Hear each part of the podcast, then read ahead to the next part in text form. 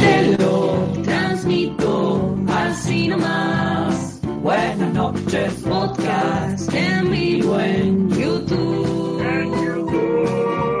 Comunidad dichosa. Placer si cruzo me quema.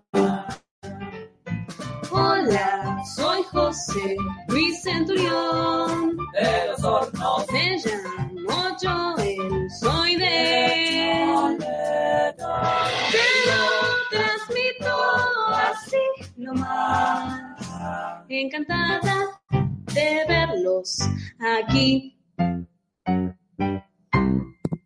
Muy bien, y así comenzamos el programa número 175 de Te lo transmito así nomás. Muy buenas noches, Natalia. Muy buenas noches, ya con 32 años, porque la semana pasada tenía 31.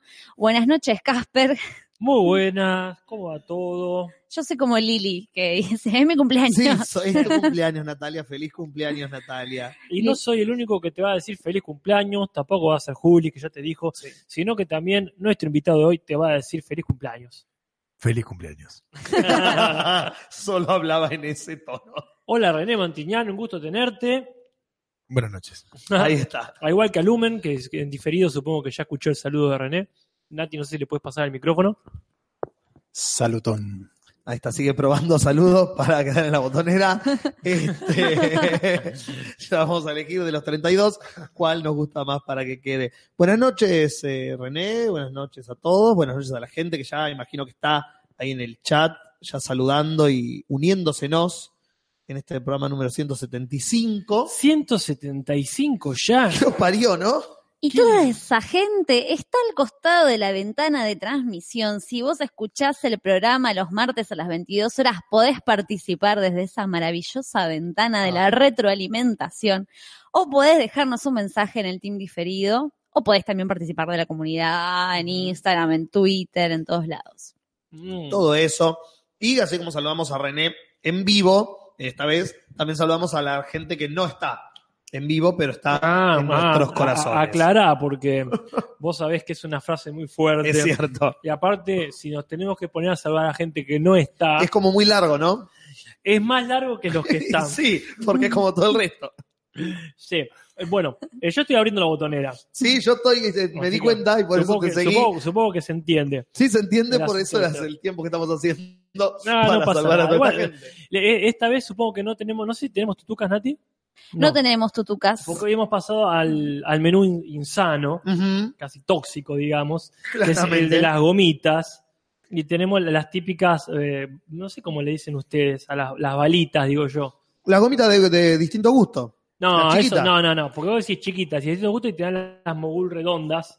No, porque esas son Vos- redondas, son más grandotas. Esas, Las ¿sí? gotitas. Están, claro, son como gotitas. pero las gotitas, ojo, porque están las gotitas de amor. Sí, son no esas duras. Que son son duras. No, pero las gotitas de amor son completamente diferentes. Son otro- son otro- tipo pastillitas. Sí, sí. Son Claro. pastillitas. Más más vale, tipo. es lo que uno dice, pero cuando a mí me pasó esta circunstancia, ¿Cómo las pediste vos? las comunes, Las comunes, claro. Sí, las porque las comunes, y me dieron la- las mogul, las que vienen en, en las pastillas de gomita. Claro, no, esas son redondas, Y no son digo, claro, comunes. si hubiese querido redondas, decía que en realidad no sé si redondas, circulares o qué, eran con forma de disco. Claro. Entonces, hasta que los, los conitos, dice uno a veces, pero qué Sí. sé yo.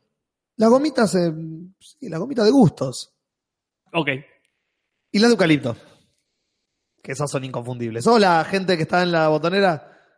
Yo creo que la soy gente está. José Luis Centurión de Los Hornos. Disculpa, estuvo un poco hostil ahí. Sí, José Luis, tranquilo. Pero bueno, no es el único igual que está acá, creo que con más gentileza. Sí. Me llamo Joel, soy de Toledo, Ohio. ¿Qué tal? Encantada de verlos aquí. Bueno, Hola, lo mismo abuela. digo, señora. eh. Fue un gusto verla también a usted Mm. el viernes, que estuvo con toda la, la familia Julis que conozco al menos. Sí, sí, toda Ah. la que esto, bueno, te queda uno. Claro, bueno, sí, ¿no? porque estaba hasta tu cuñada, todo. Exactamente, me fueron a ver al Mac mi vieja, mi abuela, mi hermano, la novia de mi hermano, Sí, sí, pa- toda para, la parentela. Para quienes tenían esperanza, lo lamento, pero el doctor Julis is taken. Yes, he's taken. Este martes voy a estar yo en el match. Eso es un viernes, que está Eh, en los match, el martes vos para estás en mí, el podcast. Las cosas suceden los martes. No, no des, no, no des esos sustos. Claro, Natalia. ¿Qué, ¿Por qué cambiaron el match y tengo que dejar una de las dos ahora? Ya me hicieron eso en la liga, no me jodas. Eh, la gente está debatiendo acá en el chat, se- no saben bien quién es la voz que se escuchó. Y vamos a saludar de nuevo a René, entonces, porque Hola, está- René. Tengo que decir mi línea de siempre. es- sí, es porque se conoce. Buenas noches.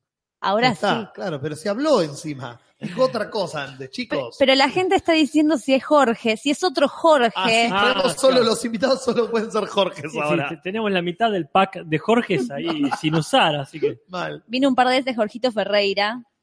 Entonces también es como que dicen, hay otro Jorge más. No, no hay más Jorges. ¿Qué otro? ¿Conocemos otro Jorge? Y Jorge lo, el Borges, ¿no? Eh, Jor- Borges. A Gorge, Borges. sí. Ah, sí, sí, sí, no, no, no nos faltan, ya te digo, tenemos el pack acá, la media docena.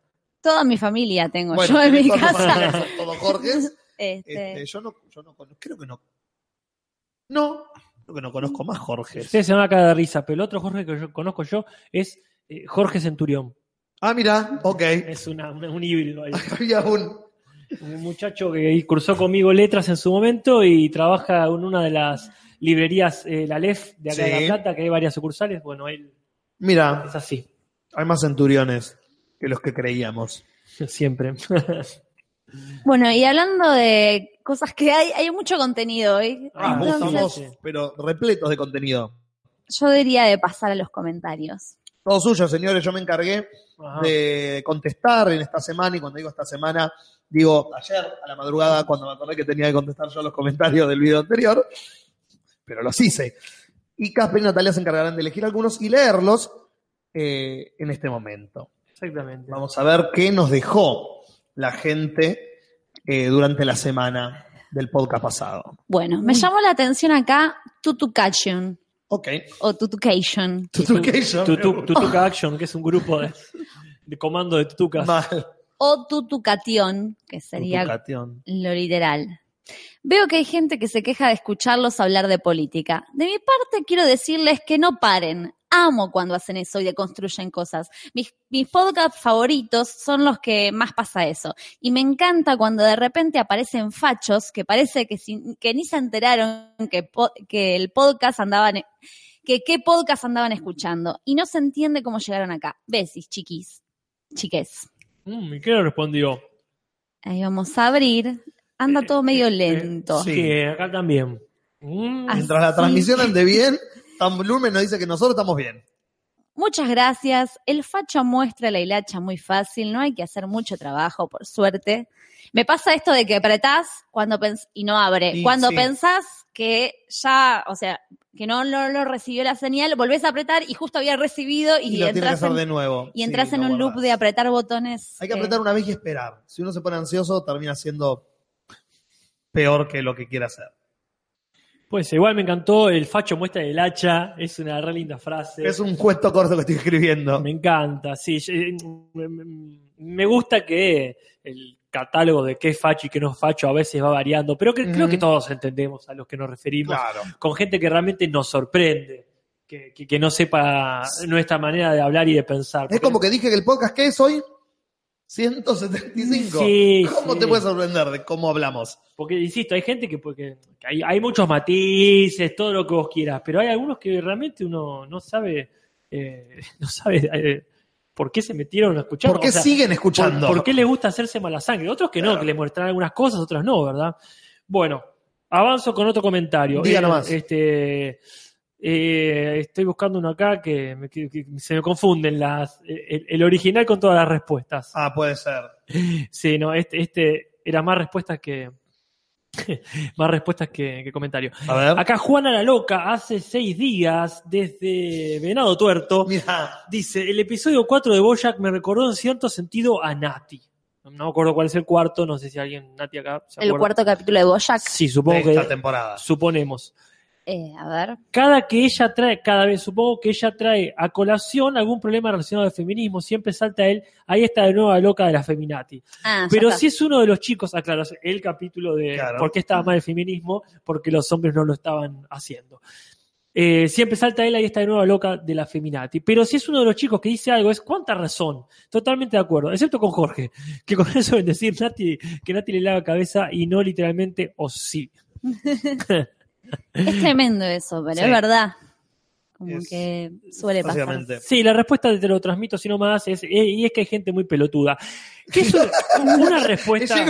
Estaba en un momento en los comentarios que ya habías leído tres o cuatro machos al hilo y fue como, es que hay gente ya muy pelotuda. Sí, se te Esa- calla porque vos venías así. Esa la tiene el control C, ya la tiene. Sí, la tengo control B, con- control B, control B, ya. Pero para muchos tipos de respuestas. Bueno, ¿qué- ¿qué más ha pasado? Re, no sé Pero en si los quieren- medios de comunicación pasa exactamente lo que pasa en Boyac, Ya. que cualquier chabón feminista tiene mucho más, eh, como está mucho más legitimado Sí. que cualquier mina. Sí, bueno, perdón. Eh, René, ¿querés leer alguno? No. Bueno, Lore Aguilar dice, Hola tarolas, nunca me fui, les sigo escuchando cada semana como siempre. Pensé que era innecesario poner el tiempo, pero ya que es pedido, acá está y nos da todo el, minuto a minuto del programa anterior, que la otra vez habíamos estado hablando, si Lore estaba, no estaba. Bueno, está. estaba y lo hizo al mismo tiempo que, que Lumen. O sea que nosotros pedimos las cosas y nuestro público hace el trabajo doblemente por nosotros. Están trabajando más que nosotros, chicos. Fue muy prolija que también puso la consigna de la semana al final de todo. No sé si Lumen la puso también. Mm. Ay, Sí. Me encanta esa sobreexigencia. Claro. Bueno, en el mismo rubro, más o menos, yo voy a leer a Leandro Coria, Ah, que hace 19 horas desde la cama me prácticamente. imagino que sí. eh, nos pone el diegómetro.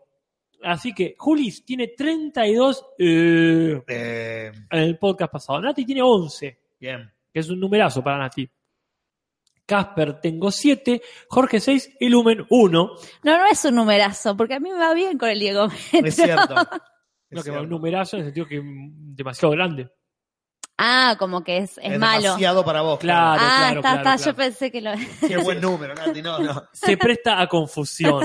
Como Sí. nosotros. Es una cantidad exuberante, Exuberante. para lo que suele tener Nati. Exorbitante. Yo soy la chica como. Claro. Claro, claro, claro. No, no sé quién es el chico. eh, Yo. Claramente yo vengo Bueno, esta- como. esta vez hace sí. 15, no, hace negro, hace como 10 podcasts al hilo vengo teniendo el primer puesto. Mm. Claramente el, eh, es Y- mi Sí. latiguillo después de literalmente. No obstante, acá el Diego de la semana me lo llevo yo con una llegada de 1.4 segundos Mierda. en el minuto 26-29 del podcast. Y la respuesta que no se hizo esperar es muchas gracias por el servicio, Leandro. Bueno, sí, no se hizo esperar porque Era obvio. Era esperable, Claro. irónicamente. ¿Y cuál era la que decías ahora en vez de literalmente? Eh, ¿Históricamente? No. Históricamente no. Históricamente era así. Que lo vengo diciendo hace mucho. ya, sí, sí. históricamente es ¿Desde qué edad? los 11. Jorge, René, no sé si vos querés, acá sigo Jorge, es la costumbre. Yo no sé, René, si querés leer algún comentario de todos los que están ahí en la computadora de Nati. No.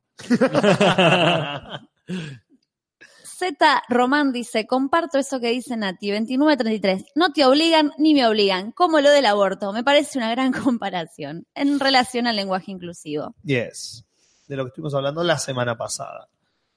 Eh, Bueno, ¿Qué eh, más? Sigo, sigo leyendo acá, este, por ejemplo, epa, acá siempre se me va un poquito cuando estoy a punto de leer. Pablo Mario Maidana dice, hola chicos, una vez más soy parte del hashtag Team Diferido. Team Diferido.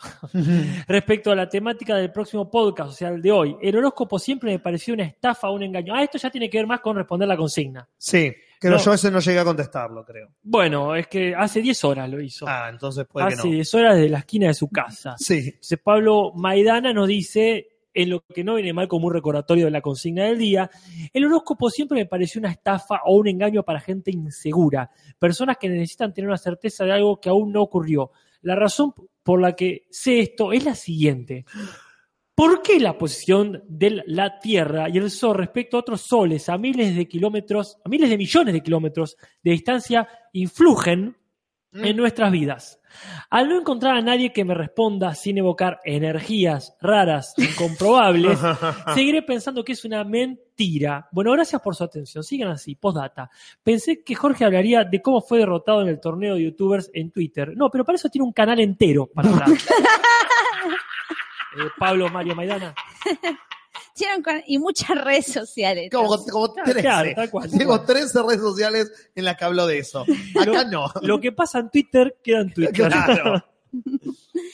Sí, eh, cerramos con un comentario más. Dale, lean Una- uno más y cerramos. Bono Pieri dice, me mata Julis usando estadísticas de la nada y con todo carita riéndose y llorando al mismo tiempo. Sí, eso de las estadísticas de nada, pero yo supongo que lo hace todo el mundo.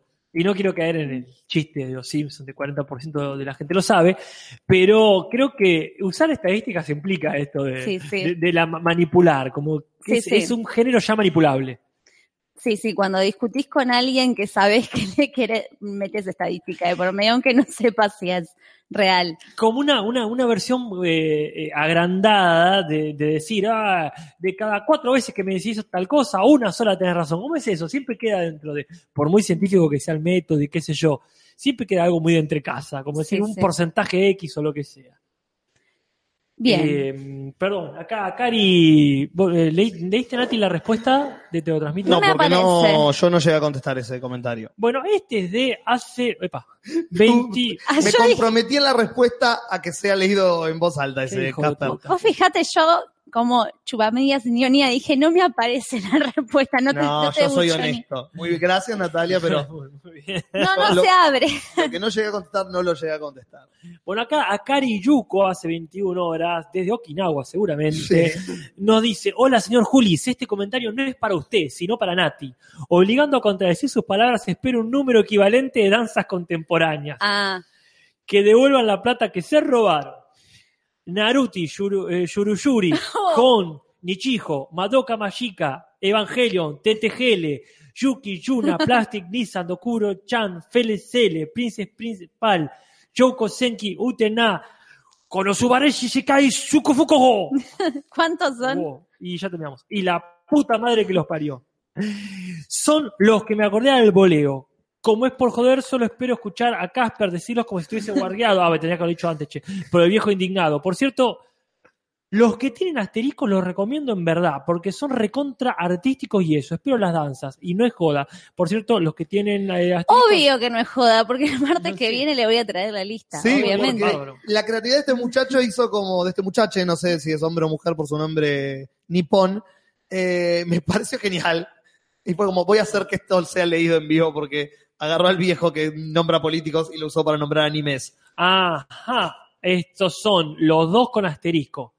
Madoka Mágica y Utena, ¿verdad? Acá Lumen hace con la manito como... El primero no le copó mucho. Más o menos, dijo. Mm, ma- ma- Madoka, más o menos. Más o menos. Bueno, acá está muy lindo. Eso en la lista entera, la, la- lamento que la lectura no es tan fácil como lo que ha que memorizar Claro. el viejo enojado, pero bueno. Me- cuando haya una devaluación de animes, saldrá a decirlo con, con mucho más memoria que, que la de ahora.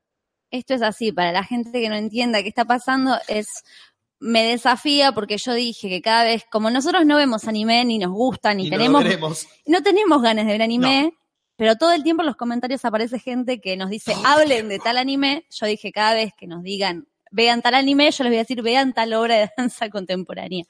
Así que para la próxima voy a traer la lista para competir con este muchacho. Claro. Bueno, y esos han sido los comentarios y lamentablemente no tenemos cortina para los comentarios, como en el Cinso. Claro. No quiero decir nada, pero hay otros podcasts donde sí. Estás criticándote a vos mismo desde otro podcast. No, ni siquiera desde, desde este podcast. Estás hablando bien de otro podcast en donde vos estás criticando el podcast donde estás ahora. O sea que no entiendo si me estoy halagando Exacto. o me estoy tirando mierda. No. Pero sí tenemos otras cortinas. Sí. Y yo creo que ya abrimos la sección de noticias, ¿verdad? Así Sí. es.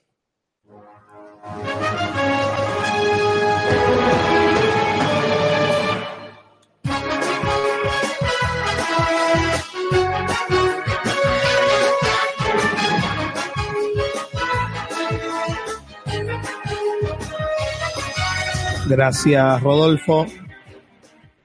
Las noticias de la semana. ¿Qué tenemos en noticias? Uf, mira, pasó de todo esta semana. Pas- ¿eh? La verdad que sí, Pero muchas cosas pasaron entre ayer y hoy. es cierto. Así que en realidad esta semana es medio mentirosa. Esta semana es lunes y hoy. Y ya está. Bueno, yo creo que podría empezar con una que está casi cerca de ser un rumor. Y como me parece que no tenemos más rumores. Yo que- no, yo no tengo. ¿no? Voy a, este, voy a dejarla como, como para la parte de rumores. Bueno, Que también todos sabemos que cuando decimos rumores, en realidad medio nos estamos refiriendo a quilombos, quilombos, quilombos. ¿verdad? exactamente. Muy bien, entonces, vamos directamente con esto. Eh, estoy tratando de esquivar las, perdón, pero ¿Qué? las eh, noticias que ustedes ya tenían, ¿verdad? ¿Querés Ah, que vaya yo? Sí, por las dudas, porque no me acuerdo bien cuál era cuál. Bien. Voy a decir una que la semana pasada me quedé con las ganas porque A ver. se nos hizo muy largo todo el- toda la sección. Resulta, voy a agarrar por otro lado, no por la noticia en sí misma, sino por en estos días, no sé Sí. si ustedes les llegaron hashtags o etiquetadas en videos de escuelas donde se cagaban en los pasillos de las escuelas Perdón, ¿qué? les alumnes. No, no, what? What? Bueno, Pensé que era un un, sueño mío, perdón. un famoso Instagramer me dice, Jorge, che Nati, mirá lo que me manda tal Instagramer. Y le llega un video de, en un pasillo, youtubers cagándose en... Eh, youtubers no, perdón. alu- Acá, mi sueño era así, ese era mi sueño. Claro, solo era youtuber. gente de la escuela, como si en el Castañeda de Sí. repente en los pasillos corren y se cagan, pero literal, Mientras corren. corre, algunos Incómodo. Algunos corren y se van cagando líquido y otros ponele, se, Se ponen en el atrás. tacho de basura y cagan. Otros en la mesa donde están en el comedor. Es, son videos así, no, no lo vi- no vieron nada de No, eso. no, No, no, no. vería eso ni que me pagues. Bueno, Lo veré cuando lo haga la faraona. hay gente que llegó primero esos videos, pero yo llegué primero al tráiler de donde vinieron los videos, Claro, que es la serie American Vandals. imaginé. Ah, este, que claro, son tan copados y tienen tan claro el manejo de las redes y de los millennials y, y de los todo, y de todo, que paralelamente, obviamente que todos los personajes de las series tienen sus Instagramers, eh, sus, Instagrams en realidad, Sí. donde suben contenido que es ficticio, pero mucha gente cree que es real, como pasó con la de la caca. Eh, voy a recapitular. American Vandals es una serie producida por Netflix donde un grupo de estudiantes investigan a modo de crímenes eh, a modo de policiales yanquis, pero recontra densos y oscuros, boludeces que suceden en la escuela. En la, en la temporada 1 pasó de que aparecieron pijas pintadas en los autos de los profesores, entonces los estudiantes tenían que investigar quiénes habían pintado de las pijas. De repente todo el mundo culpa a uno, que es el chivo expiatorio, este, y estos, los detectives, que son pibitos de 17 años, tratan de, de, mm, demostrar que es inocente en realidad quien había sido culpable. Entonces, bueno, arman todo un documental, pero recontra serio, que eso es lo mejor, o sea, la madre llorando, hablando de pija, eh, como de las, de las formas Ese es del, el nombre de una obra de danza contemporánea. Madre llorando hablando de pija. Investigando las formas de las distintas pijas, cómo habían sido dibujadas, si tenían pelos, si no tenían pelos, Ya. eh, pero todo llevado a un plano súper serio, Sí. con todas las características, los condimentos de un policial bien serio. Qué lindo. Y actúan muy bien, Claro. aparte, o sea, se emocionan y bueno, todo. Eh, la cuestión, no spoilees al final, dicen, no, igual es de la temporada del año pasado. Hace un año, chicos, o sea, ya caducó el spoiler. igual no lo voy a spoilear, porque tampoco me lo acuerdo bien.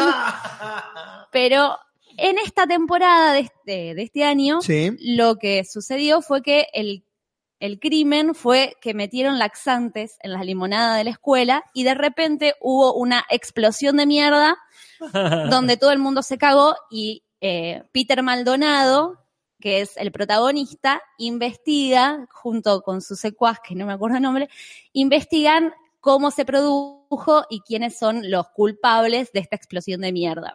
Mm, Este, Bueno, la cuestión... Literalmente. Literalmente. Literalmente. Eh, está muy lindo. Mm. Quizás no supera a la primera temporada, Y este, pero bueno, sucedió esto, que Claro. circularon muchos videos filmados con celulares de Para gente- finalizar el, la temporada nueva. Y la noticia en realidad me Ah, había porque hay gustado. algo ahí atrás, claro. Esto es un- el es- contexto. Natalia, nos, Natalia nos cuenta que vio una serie. Me había gustado porque habían entrevistado a los creadores Sí. para y les preguntaban cómo hacían que la mierda sea tan real. Esa es la pregunta que se te ocurre hacerles. Ok. Entonces, sí, la, la Así entrevista está el periodismo. y la nota que voy a tomar se basa en eso. ¿Cómo hicieron? Entonces, los directores de fotografía y Tomen Bueno, nota, chicos. todos eh, se especializaron y se basaron en la escala de Bristol. Y ahora abro un tema. ¿Mar del Plata? ¿Alguien se imagina qué es la escala de Bristol? Y me No. imagino la, la, eh, eh, tipo de, ¿cómo es la palabra? De Estás así con la mano. Sí. Como arenoso, la la consistencia. consistencia de la caca. Exactamente. Entonces se Es basaron, una obra de Muscari. La consistencia de la caca. hicieron una, una investigación para que se vea todo bien real y lo voy a compartir con ustedes, pues yo no sabía que existía este... Está bueno Es para decirle al médico. Dice, "¿Cómo- ¿cómo están sus disposiciones? Voy a decir del tipo 3. Claro. Que es, eh, Claro, ¿querés leer uno cada uno? Leemos. no, Eh, no quiero. No, ¿a qué viniste? Ah, René, vos A- tenés a un hijo. Sabés más de caca que todos nosotros. Claro. el tipo 1 es en forma de bolas duras y separadas, por ejemplo. Como de, de cordero. De- de- claro. Claro, o Choco Crispies. No, ¿Cómo se llaman los, eh, los Sí, cereales, sí. Sí. El tipo 2 es en forma de salchicha compuestas por fragmentos. Compuesta por como el choclo. Claro, No, Fue- sería como cortitos. Como, Claro. Ah, como las de cóctel, salchicha de cóctel. Claro, claro. El tipo 3 es en forma de salchicha, pero con grietas en la superficie. Siento que son los gemelos fantásticos de la caca, en forma de salchicha con cosas. Este, esto es como que ya está como. Agrietado seco. Claro, Uy, durito. de campo. Tipo 4, en forma de salchicha lisa.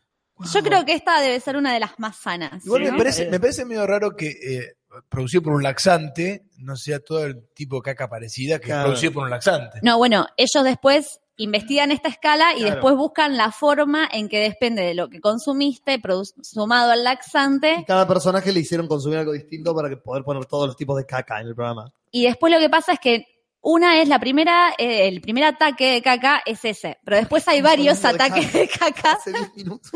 y toda la serie. Sí, viste los tomates asesinos y lo justificaste. Hay varios ataques de caca. Entonces, después bueno. eh, hay distintos Caca-tac. y ahí Cacatazo artístico. y ahí te contesto esta re- la pregunta esta, que no es solamente de laxante, ese es el primer episodio. El 5 es bolas blandas con bordes definidos e irregulares. El 6 es trozos blandos y esponjosos Bueno. con bordes irregulares. está. Parece Estaríamos, como ¿no? si fuese un restaurante de caca. Sí, no te hoy ahí. Repetime el último, por favor, Natalia. El anteúltimo es trozos blandos y esponjosos con bordes irregulares. Servidos con vino de la casa. Claro. Hojas verdes. Con finas hojas verdes, Claro, sí. matizado con choclo. Y el, Para beber, para beber, el tipo postre- 7. Ah, que es acuosa, totalmente líquida. Gracias por el pie. Me encanta que muchas de las personas, por supuesto, están comiendo en este Sí, momento. obvio, eso es lo que imagino. Buen provecho. Claro. Yo escuché igual que de esta serie, de la primera temporada, compraron los derechos para hacer la versión argentina eh, de la del auto, Ah. pero la versión argentina con Diego Torres, eh, Adrián Suárez de Vila, pero basada en los 90. Es American Vandal del Golden Rocket. Sí, sí, está, está muy bien. Donde dibujan en el auto En el- específicamente eso. exactamente. En todos los Todas las pijas en el mismo auto. Hay, una persona espiando por la mirilla de la Que puerta. pase, que pase. Y lo gracioso es que estás espiando por la mirilla de la puerta, pero toda puerta de vidrio. Claro. Entonces- ¿Será, ¿Será Chapi que vino? Imagino que sí. Pero por ahí no. Y No, no, le nos falta, falta. Bueno, ¿y, y cuál fue entonces finalmente la que se quedaron? No, y es toda una mezcla, o sea, depende Ah. del episodio, depende de eh, qué tipo de poner el, el laxante es la acuosa, Claro. pero después hay una piñata de mierda, ponele, que es uno de los ataques. Ah, ¿Por ¿Por qué? qué? Una profesora, es muy gracioso que es una profesora que está obsesionada con Vonnegut, entonces hay un día en el año Ah, claro. que hace el día de Vonnegut y todos los alumnos les encanta porque no hacen nada ese día y hacen festejos, entre ellos una piñata con la cara de Vonnegut, ok. Y alguien la llenó de caca. obviamente. bueno, qué supongo que serán muchos. Sí. A uno solo no creo. Bueno, acá Se tenemos. fue en mierda. Spoiler alert. Eh, Julis, vos tenés entonces este. Hablando de mierda, ¿Qué? Ahí está, perfecto. se sentenció finalmente al primer acusado del movimiento Me Too, el señor Bill Cosby. El ex comediante, ex estrella Ex de la televisión, casi. ex persona respetable, violador serial con más de 50, 60 víctimas en su haber, finalmente fue condenado a 10 años de prisión y va a entrar en el registro de eh, predadores sexuales peligrosos por el resto de su vida. Y a partir de esta semana se lo, van a, se lo va a meter en la cárcel porque se lo condenó finalmente a 10 años de prisión por eh, dos o tres violaciones, porque de todas las que lo habían acusado solamente habían podido comprobar dos o tres típicos de los asesinos seriales, que sabes que mataron 50 personas, pero encontraron un cuerpo y fue como, metámoslo en cana por siempre por este cuerpo solo, porque no vamos a poder comprobar el resto. Acá fue lo mismo, como, ya está, si podemos comprobar que violó una, creamos que violó a las otras 49 y dejémonos de joder. Mm. Y un juez finalmente lo condenó y es el primer, la primera celebridad de este caso de famosos que empezaron a caer en ser condenado formalmente por un, por un juzgado. Ah, bueno. Así que mm, ah, encana con ese negro de mierda, de Bill Cosby. O- ok, po- podrías este, correr el insulto este, de, de la parte de la piel. Es, una, es descriptivo. Sí, pero metes mucha gente en la misma bolsa. No, Bill Cosby es de mierda. Ok, pues la casualidad que es negro. Podés, claro. decir pecoso de mierda también. Sí, sí pecas. pero no creo que haya este, 1500 años de esclavitud Ah, hacia los pecosos. ¿Esto lo discutimos al aire Os- una vez o fue Eh, por mirá. fuera? Porque como que siento que hablamos una vez de Las dos, quizás. Sí, eh, es interesante que dentro de estos, bueno, claro, 10 años pueden parecer no tanto, pero recordemos que él tiene ya 80 años de frío, ¿verdad? Exactamente. Tiene ochenta y pico años de frío, 10 años en una cárcel de media seguridad, siendo violador. No sabemos cuántos días va a durar Bill ahí adentro. Interesante que eh, si eh, tiene, ¿cómo sería esto? Tienen que avisar a la comunidad, o sea, a- aparte de la cuestión de la prisión, creo que tiene que bajar como 25 mil dólares, Sí, o mucho más más. sí. los gastos de la, de los gastos, ¿cómo se dice? Del juicio. todo eso. Y aparte tiene que avisar en la comunidad que están viviendo alrededor de un De un pedófilo o de un No, violador no, en este no, no, caso. de, de un, de un- De- ah, de un depredador sexual. eso, eso, de un depredador sexual. O sea, en esta zona, por ejemplo, tienen el peligro de derrumbe. Claro. En esta zona que lleva de espacio escuela, y esta es la zona de Del depredador, depredador sexual. sexual. Por el resto de Sexual vida. Depredator. Porque como bien dice Leandro, de- como bien dice Leandro Corea, no va a ir a prisión. Yo leí que Ah, al final, ¿no? prisión. Yo leí que lo habían condenado, pero que tenía que ir a la. Que se, se quedaba en una casa, prisión domiciliaria, donde tenía que avisar. Aunque quizás leí mal y, que, y es que si va a una casa tiene que avisar. Qué justicia del orto. ¿Y, y- y cómo está vestida la gente que, que pasa cerca de la casa? el tipo este. No sé. Pues ya puesto el cartel, ya es problema de la gente. Claro. ¿Qué pasa? René Mantinian, le dicen Charlotte Bueno, la- No, bueno, lamentablemente. eh, Te, te avise. De de- cuidado sexual. Cuidado de depredador sexual. No, Ya está, ya es estás como que en el registro del barrio, digamos, eh, tenés que tener, hay carteles en todo el barrio que dice acá vive. Entonces vos decís, bueno, me voy a mudar. Hay, hay un simbolito Pero le hace mal al barrio, no le hace mal al, al individuo. y bajan las Claro. propiedades. Baja mientras él viva. Mientras tenés para 10 años para vender. No sé bien cuál sería el símbolo específico, así como está el de cruce de animales. Voy a no opinar al respecto porque todo lo que digamos en este momento va a ser políticamente incorrecto. Para Ah, mí bueno. lo único bueno que tienes es que para poder ir a escracharlo, o sea, ir a liberar toda tu ira y tirarle baldes de pintura a la casa, porque Mm. otro, otra utilidad no tiene. No, bueno, No. para saber que salís de noche, tenés que ver ahí dónde está Bill Cosby. que no, no le aceptes un trago. Por ejemplo, Si igual te da un trago, no lo tomes. agradezco si alguien lo hace, a, a alguna de las personas de los eh, y las grandísimas ilustradores que tenemos, que este que hagan por favor cómo sería el, el símbolo, ¿cómo se dice? El signo Cuidado, predador suelto. de cuidado predador suelto. La, la secuela y más inesperada de Cuidado Bebé Suelto. el signo, ¿cómo es vial? ¿Cómo es? El, el signo vial. Sí, eh, sí, Sí. Sí, sí, no, no- no sé Eso. cómo se llama la, el, el, el, el icono vial. el icono vial, vamos a decir que Sí. es eso. Bueno, si alguien lo hace, le agradezco porque ahora tengo ganas de clavar uno en mi barrio. Le agradecemos a Lucas Romero que nos hizo la gráfica Qué eh, pedazo de gráfica. súper psicodélica, los colores que me gustan, hermosa. Soy un centauro. Una, una maravilla. sí, eh, y, y aparte tiene esto de. Se tomó la molestia de preguntar bien de qué signos cada uno, Sí, hay un sí, trabajo de mesa y qué hermosura. Un- Una belleza. Pero bueno, la cosa es que el- este hijo de puta va a ir o no en cana. No sabemos ahora. ¿Tenemos más noticias? Yo no. Una pequeña, voy a decir, que es la noticia de Yuya, Ah, Este, sí. que serían con las noticias de mierda, valga la Entonces, ah, redundancia. Voy a poner la pequeña cortinita para eso. Dale.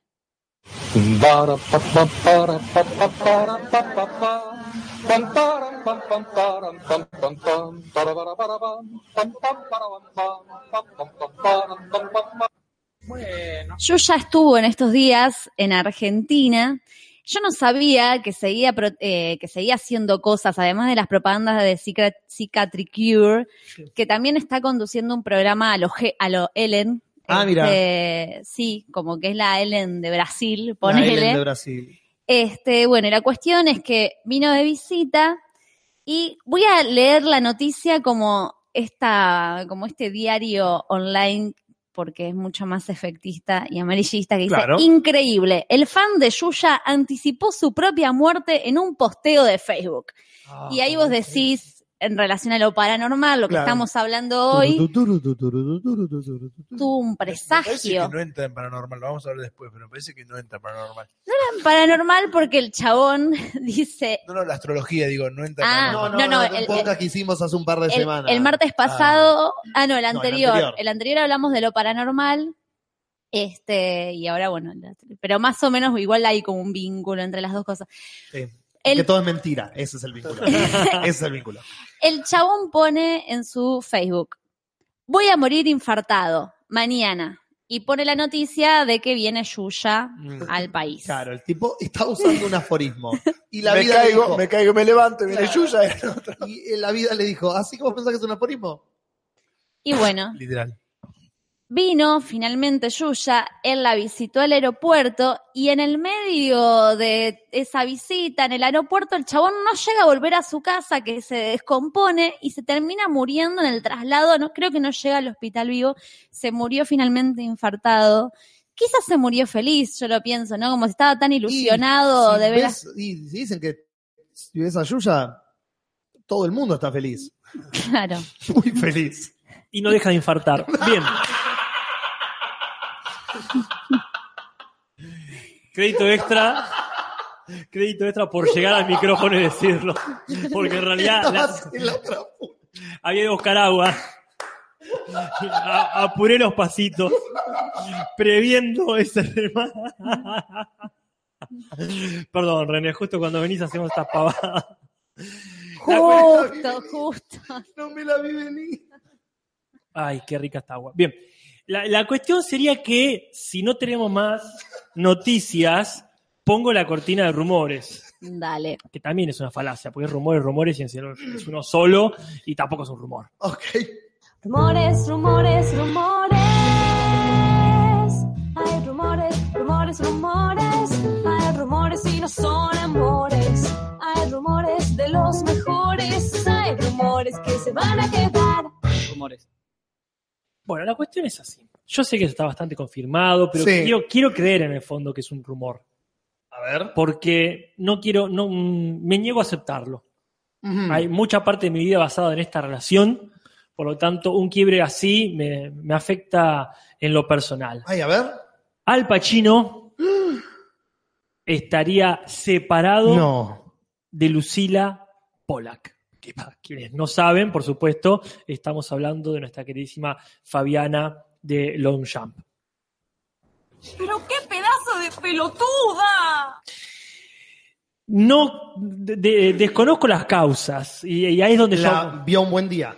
Claro, Al. Pacino finalmente vio un buen día y dijo, "O te vas de acá o te tiro con el Oscar.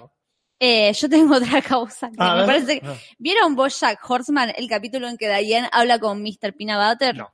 Sí, hermoso. Bueno, es la misma Sí. causa y acá Lumen asiente también. y dice- Contextualízame. por favor. Y no, decir la noticia y se va a entender. Ah, Eh, Tiene razón. Este, agarró un día a ella este, y como pasó en ese capítulo de Boya Horman, le dijo al Pachino, Tengo sida, boludo. Ah, ¿qué what?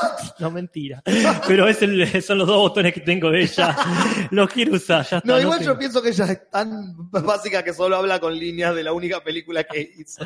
Bueno, pero en todo caso, a- a- acá lo, lo que dice Nati es verdad. A ver. Tuvieron 10 años en pareja. Es un montón. Es un montón. Es un montón. Es un montón. Te sonó sí. este, ¿Por muy, qué muy, tanto muy, muy tiempo? Beethoven. No, pues 10 años para una pareja de Hollywood es mucho, es cierto. En general, sí, ya de por sí. Es mucho en general, no digo que no. Pero era lo lindo que ya estaban llegando como una etapa más madura. Ella que todo ya él, sí. pasó los 40 hace rato, ¿no? Sí, para mí está cerca de los.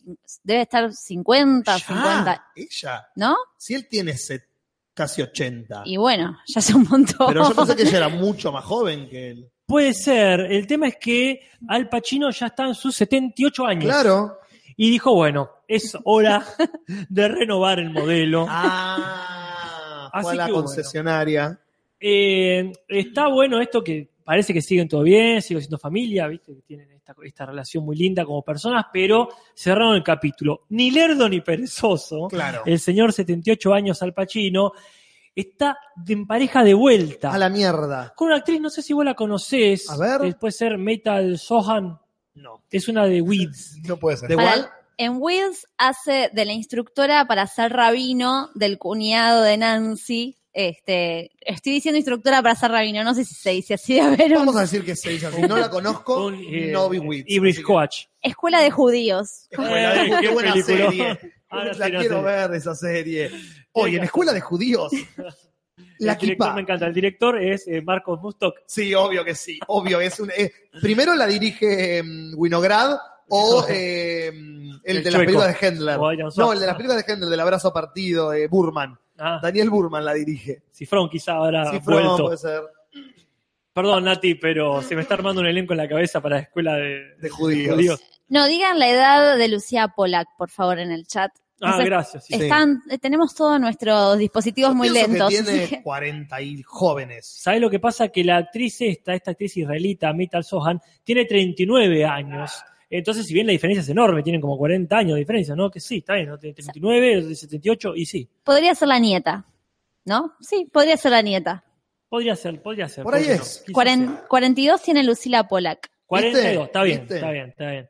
Pero claro, no, no es una cuestión de la renovación de en cuestiones de edad, Claro. sino como dice Nati, como pasa en Bojack Horman, esto de la eh, renovación en cuanto a, a madurez de la pareja y en cuanto a eh, estado de la, de la persona más allá de la edad. Ajá, ¿qué- ¿en qué sentido? Bueno, por ejemplo, eh, no sé si la diferencia de edad importaba mucho en el caso de Mr. Peanut Butter, sino que la relación se había vuelto vieja. Claro. decir. La, la persona que arrancamos conociéndonos, que somos todos recontra pila y hay una energía re divertida, de pronto se convierte en una, una persona que ya la conoces, que es aburrida, que, que no te rejuvenece a vos. Pero sí, igual el planteo de Diane es en relación también a la edad y la maduración de la persona, porque es como que vos me conociste a mí con 20 años, yo era fresca, ingenua, tenía toda la vida por delante, no sabía qué hacer conmigo. Ahora ya tengo 30 años, o sea, pasan 10 años, ¿no? De relación de ellos. Sí, también son 10 años. Entonces es, pasan,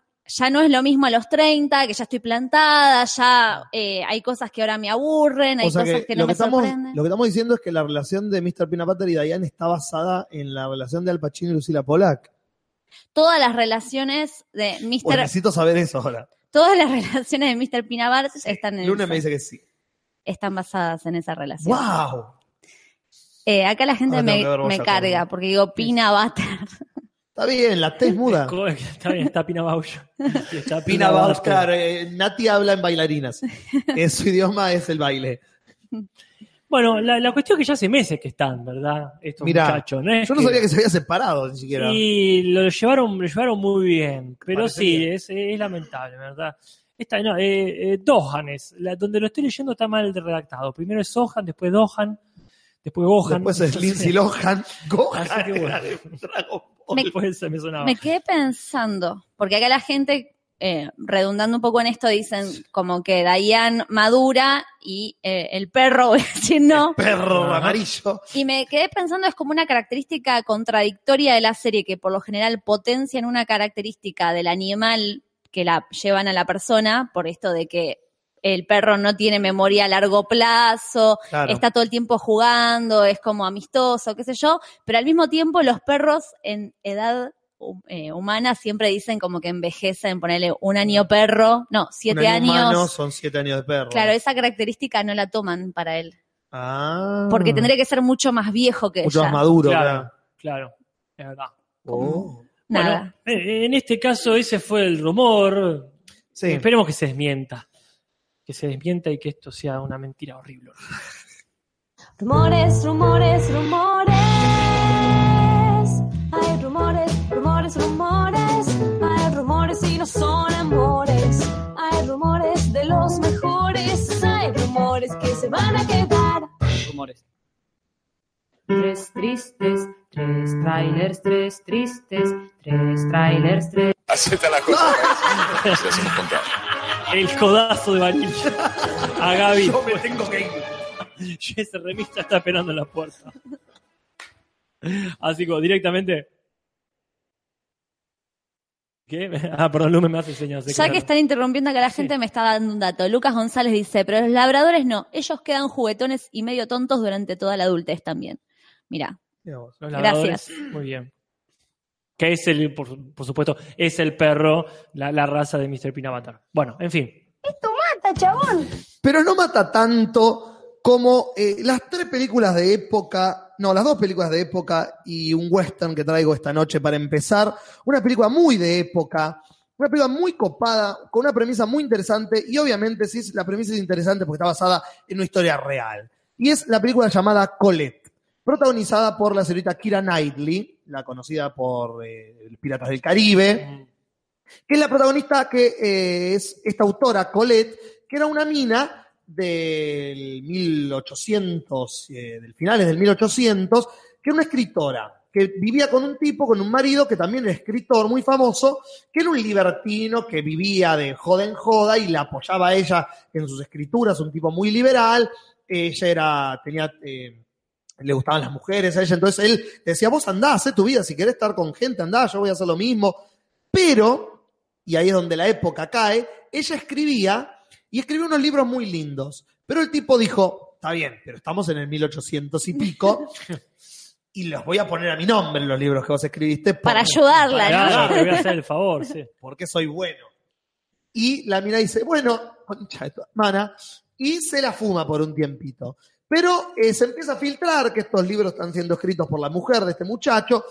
Ella empieza a escribir, entonces en un momento él, dicen las malas lenguas, como me decía Wikipedia a mí esta tarde por lo menos, que él en un momento la encierra en un cuarto y la hace escribir este, para publicar los libros. En un momento ya eh, eh, hace que la justicia interceda, se divorcia del tipo y empieza a escribir libremente. Y empieza a escribir una serie de libros que se hacen muy famosos. Uno de los más conocidos es Gigi, que Audrey Hepburn hace la película en la década del 50, que gana el Oscar a Mejor Película. Eh, y otros eh, libros eh, de, de- de un principio feminista, de un empoderamiento de la mujer que para ese momento era mm, jamás visto en la literatura.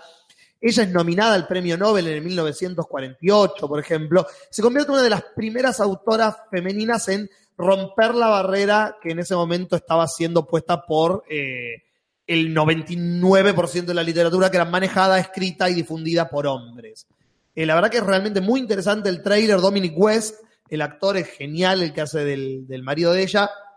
Y claramente Kira Knightley está apuntando para su tercera nominación al Oscar, porque es la película de ella, básicamente. La historia real es súper fascinante. Me leí el artículo de Wikipedia es como, ok, ahora sí quiero ver la película, porque lo que pasa el trailer y lo que es la vida de esta mujer, desde que empieza a escribir hasta que después, hasta que al final muere, tiene una vida llena de cosas, hace de todo. Escribe, bueno, hacía teatro, era mimo la mina, hacía vodevil, bailarina, hizo todo lo que se podía hacer en la vida y se convirtió en una de las escritoras más famosas de finales del siglo XIX. ¿Cómo se llamaba? Colette. Colette. ok. Colette es una autora francesa, eh, pones Colette, eh, escritora, y te va a salir porque es fa- era famosa por su seudónimo, que era simplemente Colette. Y ese es el primer tráiler de esta semana. Me pensé que venía de esta Colette. semana, claro. ¡Mata, chabón! Pero no mata tanto como este western moderno basado en una novela de Nick Pizzolato. Y si digo Nick Pizzolato, automáticamente viene a nuestra mente True Detective. exactamente True Detective. El autor de True Detective escribió otra novelita que se llama Galveston.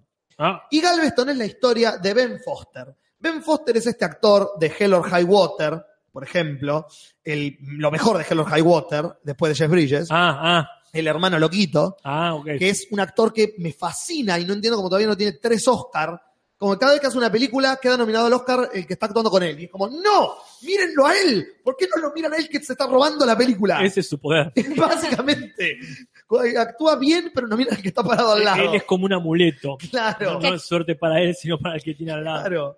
Que actúa tan bien que ni lo notan. Que no lo notas, Claro, es, es como- es eso. Y acá en el trailer es como de vuelta, lo ves y decís, qué hijo de puta. Es la historia de un pibe, un tipo de entre 35 o 40 años, que descubre que tiene cáncer. El tipo es un mafioso que hace trabajitos para un jefe mafioso, que es Bo Bridges, el hermano de Jeff Bridges, el de los Baker Boys, Ah, eh, que dice, bueno, yo me voy a morir, voy a hacer un último trabajo, voy a ganar una buena guita, la voy a dejar para mi gente y me voy a ir feliz de este mundo. La cosa es que el jefe dice, no es tan rápido, voy a traicionarte. Y lo mete en una misión en la que la misión en realidad es matarlo a él. Es muy lindo sería tu plan. Sería una pena que alguien lo traicione. Claro, ¿no? Y la cosa es que Ben Foster, al ser el protagonista de la película, no muere. Y se escapa de esa traición y dice, ah, te voy a hacer cagar fuego, hermano de Jeff Bridges. Y en el camino se encuentra con la hermana de Dakota Fanning, que la tenían secuestrada en el lugar donde lo iban a matar. Es una película de hermanos. Sí, básicamente. Está Elle Fanning, que se ha convertido en mejor actriz que la hermana, y la rescata. Y dice, bueno, ya que estamos, te salvo a vos también y nos vamos todos a la mierda. Y dice, nos vamos a Galveston, que es donde yo crecí, y vamos a planear los dos, a vos porque te secuestraron y a mí porque me querían matar, y lo vamos a hacer cagar a todos estos hijos de puta. Un segundo, dice la hermana de Dakota Fanning. ¿Podemos pasar por casa un segundo? ¿Qué tenés que hacer? Una cosa. Bueno, paran y de golpe sale la piba con una nena de seis años. Como, ¿qué carajo? Tengo cáncer, no me compliques la vida. Bueno, es mi hermana. Bueno, está bien, vamos a salvar a tu hermana también. Entonces, este western moderno, muy oscuro y muy Nick Pizzolato, Ajá. en el que estos tres eh, dejados por la, buena de Dios planean cómo vengarse de toda la gente que le hizo daño en algún momento. Súper interesante, muy Hell or High Water, re interesante y espero que a Ben Foster al final lo nominen al Oscar por Mm, Galveston. me parece que se viene el Oscar, pero para el hermano de Jeff Bridges. Es muy, muy probable. ¡Mata, chabón! Pero no mata tanto como la mente de los Cohen. La mente de los hermanos Cohen es algo que me fascina porque no pueden parar de ser creativos los hijos de puta. Como que no, no pueden. Como te hacen True Grit, bueno, Super Western. Vamos a ¿El hacer qué? otro. True Grit, la de Jeff Bridges con el parche. Ah, y quieren hacer otro western. Y dicen, ¿y si en vez de hacer uno hacemos seis? Bueno. Y si en vez de hacer una peli hacemos una miniserie de Netflix? Bueno. Lo hacen. Y cuando lo ven dicen, ¿y si los ponemos todos juntos y los tenemos en el cine de vuelta? bueno, ok. Y entonces hicieron eso. Y esto es La balada de Buster Scruggs, que es una serie de seis cortos tipo eh, relatos salvajes, seis cortos western protagonizados por distintas personas que cuentan distintas historias al estilo de los Cohen de gente dejada a la buena de Dios nuevamente que trata de sobrevivir en un mundo hostil como el lejano oeste.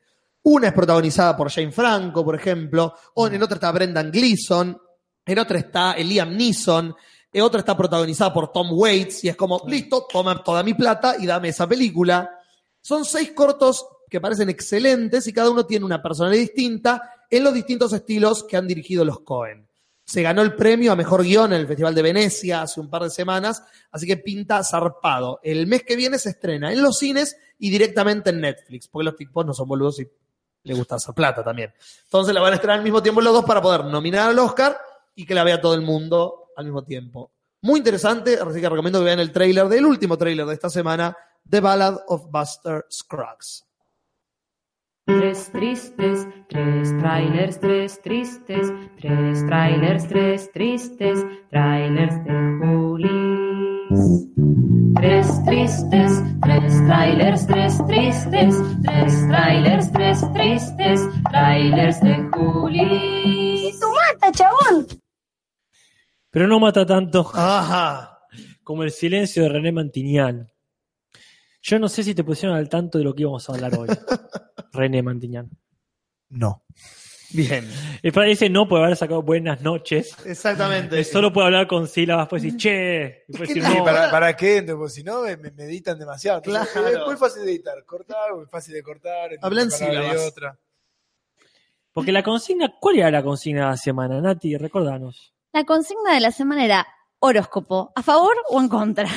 Así de simple. Así es. Este, porque íbamos, a- después extendimos, porque nos pusimos a hablar y dijimos, no hablemos solamente de los signos zodiacales, cosas que O sea, no sabemos casi nada. No. Entonces, como no sabemos nada de eso, hablemos de más cosas que no sabemos nada, como para sumar más cosas. Entonces vamos a sumar un par de temas más. No sé si, porque falta la sección con la cortina nueva, si lo Claro, abrimos ahora o lo... rec- recor- recordábamos la consigna. Porque hasta las once y pico, digamos, hasta las once y media, Claro. tienen tiempo, todavía tienen una media hora buena para, si no lo hicieron, dejarnos su respuesta en la página de, de Te lo transmito así nomás de Facebook. Exactamente. pueden dejar un mensaje contestando esa consigna. Y vos mismo, René, ya puedes ir pensando si estás a favor o en contra, hasta qué punto. Yo sé que te va a tomar mucho tiempo eh, afinar tu postura, pero bueno, sería interesante. No obstante, Tenemos una cortina para la sección nueva, para la Centurión de la semana, que compuso Gaby, que ya es la segunda, ¿verdad? Cortina que, que compone para el podcast. Así que no sé si ya estamos preparados para darle play. sí, seguramente.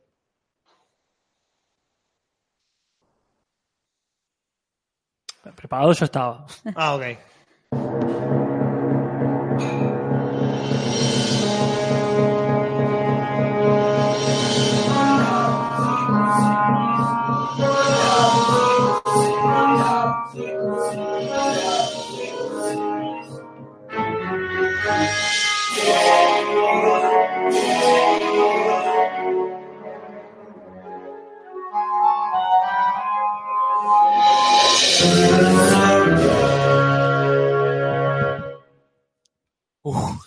Épico. Qué épica esa cortina, por Dios. Mientras la gente pone teams, algunos en Team Tauro, Team Tauto, tam- Team, team Ofiuco, como que está, se ve. Eso es todo. ¿qué, co- ¿Qué les pasa, gente? Hay, team, hay más de 12 signos. Tira uno. Claro. Como que, Sí. claro, quedaron a aparecer. Ofiuco era, ¿no? El treceavo. Oh, no me jodan con pelotudeces. Ok. Ah, por Tauro sí, Ofiuco no. Claro, si Ofiuco es una casa de ropa, ¿no? Sí, es, ¿Cómo se llama esta? Cosiuco. Cosiuco. Sí. Le agradecemos muchísimo a Gaby esta cortina tan épica, bizarra, contemporánea, cibernética, terrorífica. todo. Que la gente empieza a re- La gente está tirando ¿Qué de dice? todo. Eh, Sparks LG dice Team Leo Ringer. ¡No! ¡Ah, un platense me tiró. Salió del fondo de las referencias del pasado, pero la gente empezó a Team Olimpo, Team La Lógica, dicen ahí. Me encanta. Team este, Cortina Fallida, dicen por los segundos que tardó en leer la botonera. Me encanta. Eh, no la voy a hacer muy larga porque tenemos, eh, somos muy, ya ahora llegó Chapi, así que ya somos, Bienvenido, Chapi. Que está masticando y justamente por eso queremos que salude. Hola a todos, bienvenidos. Ustedes también. Sí, hola. somos seis personas. Creo que, no sé si llegamos a este número, sí, seguramente. Sí, en el vivo llegamos seguro. Así que la voy a hacer medio corta. Pero bueno, la figura de la semana, el podcast, el podcast no, perdón, el canal recomendado es el de Sergio Bargot, que llegué a ese canal por algo que él hace, que me parece bastante pillo, que es, voy a escuchar a Sia, por ejemplo, sin autotune. ¿no? Ajá. Y la cara de él es como, "Mm, suena mal. Entonces vos decís, ay, quiero ver cómo canta mal Sia en realidad. Y te metes y en realidad canta bien, Ah. porque Sia. Este, pero lo que él hace, no, después es interesante, esa es su, como, eh, su, El clickbait. claro, para, para engancharte. Este, agarra a un artista y eh, pone distintos temas de la persona en distintas circunstancias y lo analiza no solo como cantante, sino como artista. Entonces analiza la estética, analiza Simpson. ¿Qué? eh, la técnica. Por ejemplo, decía, sí hablaba que en algunas oportunidades ella desafinó, pero porque usa la voz como, o sea, es una cantante y una artista eh, zarpada, pero al mismo tiempo su técnica no es muy orgánica o no es muy saludable, entonces en la medida que van pasando los años se está haciendo mierda la voz, entonces da consejos para cuidarse la voz, él es cantante también, este, lo mismo que otros cantantes que ahora creo que Bjork le pasaba lo mismo, como que esos gritos que da los hace con muchísima atención, acá Lumen asiente. Entonces, un poco analiza al artista, su estética, sus técnicas vocales, eh, da consejos también a las personas que están tratando de iniciarse en su carrera como cantantes. Eh, me pareció interesante el canal también que él fue probando y a mí me copa cuando la gente va, va viendo que funciona, va investigando. Entonces, los primeros eh, programas que hacía los hacía más en relación a los covers y cantaba, después eh, hizo más eh, tipo, probó hacer tags o cosas que hacen los youtubers y él Sí. reconoce, dice, a mí no me copa mucho hacer estas cosas, pero bueno, me lo piden, entonces así me conocen mejor, entonces hizo un par. Llorando. ya. Y bueno, y los últimos que finalmente fue con la que la- lo pegó, la pegó, eh, que son estos que es Sia sin autotune, eh, Rihanna sin autotune. Entonces analiza y fue también mejorando su estética, la calidad del video. ¿Pero qué hace? todo. ¿Le saca el autotune al audio, lo edita y te lo muestra cómo sería? Por ejemplo, en un recital en vivo, Ah, claro, agarra distintos, o ponele grabaciones, claro. si están grabando, o diferentes momentos. Es como si hiciera un desmontaje Claro, de la De- música. Claro. Eh, tan buenos los videos, así, no sé, ponerle para cocinar, de fondo los escuchás o... Claro.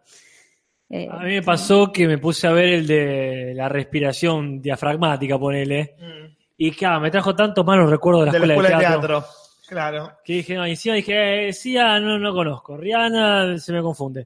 Entonces voy a ver algo que, no sé, se me confunde con esta, otras cantantes de esta generación. Sí. Eh, y puse ese video en un- uno más cercano y claro, me, me- acordé de esos espantosos ejercicios que uno nunca hizo. Team La Nona. En La Nona también En hacíamos. la nona también, en la nona de Leo Ringer, como dicen ahí. El Y- frito. Claro. Donde un compañero te aprieta la cintura, Claro, el costo tenés- diafragmal y vos tenés como empujarlo. Empujar Sí, con, sí, con el aire. ¿Qué hacen? Estoy hablando, sí, acá dice, están hablando de Bargot, sí, de Sergio Bargot, eh, este youtuber mexicano veintianiero, este, así que no sé demasiado de su vida, así que espero que, que se, que se haya portado bien, porque de repente aparece algo y digo, la concha, estoy recomendando, espero que no sea machirulo. Y ya, Eh, ya pero bueno. veremos, hay una forma de mostrar. Acá Fox 12 nos dice que cuando el- eh, Lucila Pola compró el primer disco de esta cantante le dijo a los amigos, tengo CIA, boludo. Y le agradezco enormemente a Fox 12 por esa hermosura. Con Beyoncé me confundo a Rihanna. Beyoncé, con todas las letras. Sí, sí, sí. Supongo que es Rihanna o algo así también. No, Rihanna es Rihanna, pero esa es Eh, Beyoncé. sí, pues por esas cosas me confundo. después. Porque una se pronuncia igual y la otra no. No, es demasiado para mí. Perdón, Nati. No, bueno, yo pienso que ya podemos introducirnos en el programa. En el tema. En el tema. Bueno, genial entonces, porque el tema da para mucho. Y Chapi sí venía más a estar morfándose una empanada justo cuando Muy había... ricas las empanadas, muy ricas. Sí, sí, son las empanadas de Oliva, Olivia, ¿cómo es? Rihanna. Olivia 72. Se pronuncia como se escribe, es como Rihanna. Exacto. Sí. Pasa que acá se armó un debate el otro Sí. día entre bambalinas, antes de que demos aire, sobre las vicisitudes de la, la metafísica y después pasamos a hablar de la astrología. La y la- hermenéutica, telúrica, incaica, astrológica, la peripatética, ¿viste? Sí. Todo le lutié. Y este, y nos quedamos con ganas de hablar más al respecto. Entonces dijimos, vamos, vamos a poner como tema de hoy las cuestiones esotéricas, astronómicas, de específicamente ahora el horóscopo zodiacal. Ayúdame, Nati, con la tuya. Biodescodificación. Y, y tarot en mi caso. Cosas como para. Tarot en mi caso es un programa de utilísima. Tarot en mi casa. Chapi, ¿vos tenés ganas de contarnos tu experiencia? Yo mm, eh, tengo los registros acálicos abiertos. Va, ahora los tengo cerrados, pero me fueron abiertos. Por voluntad propia igual. Así que Eh, tenemos una columna, o sea, como un espacio. Predador acásico. Ah, muy bueno, por cierto, los, los iconos que mandaron a la comunidad, es decir, en el grupo de Facebook, ya vi algunos que están muy bonitos.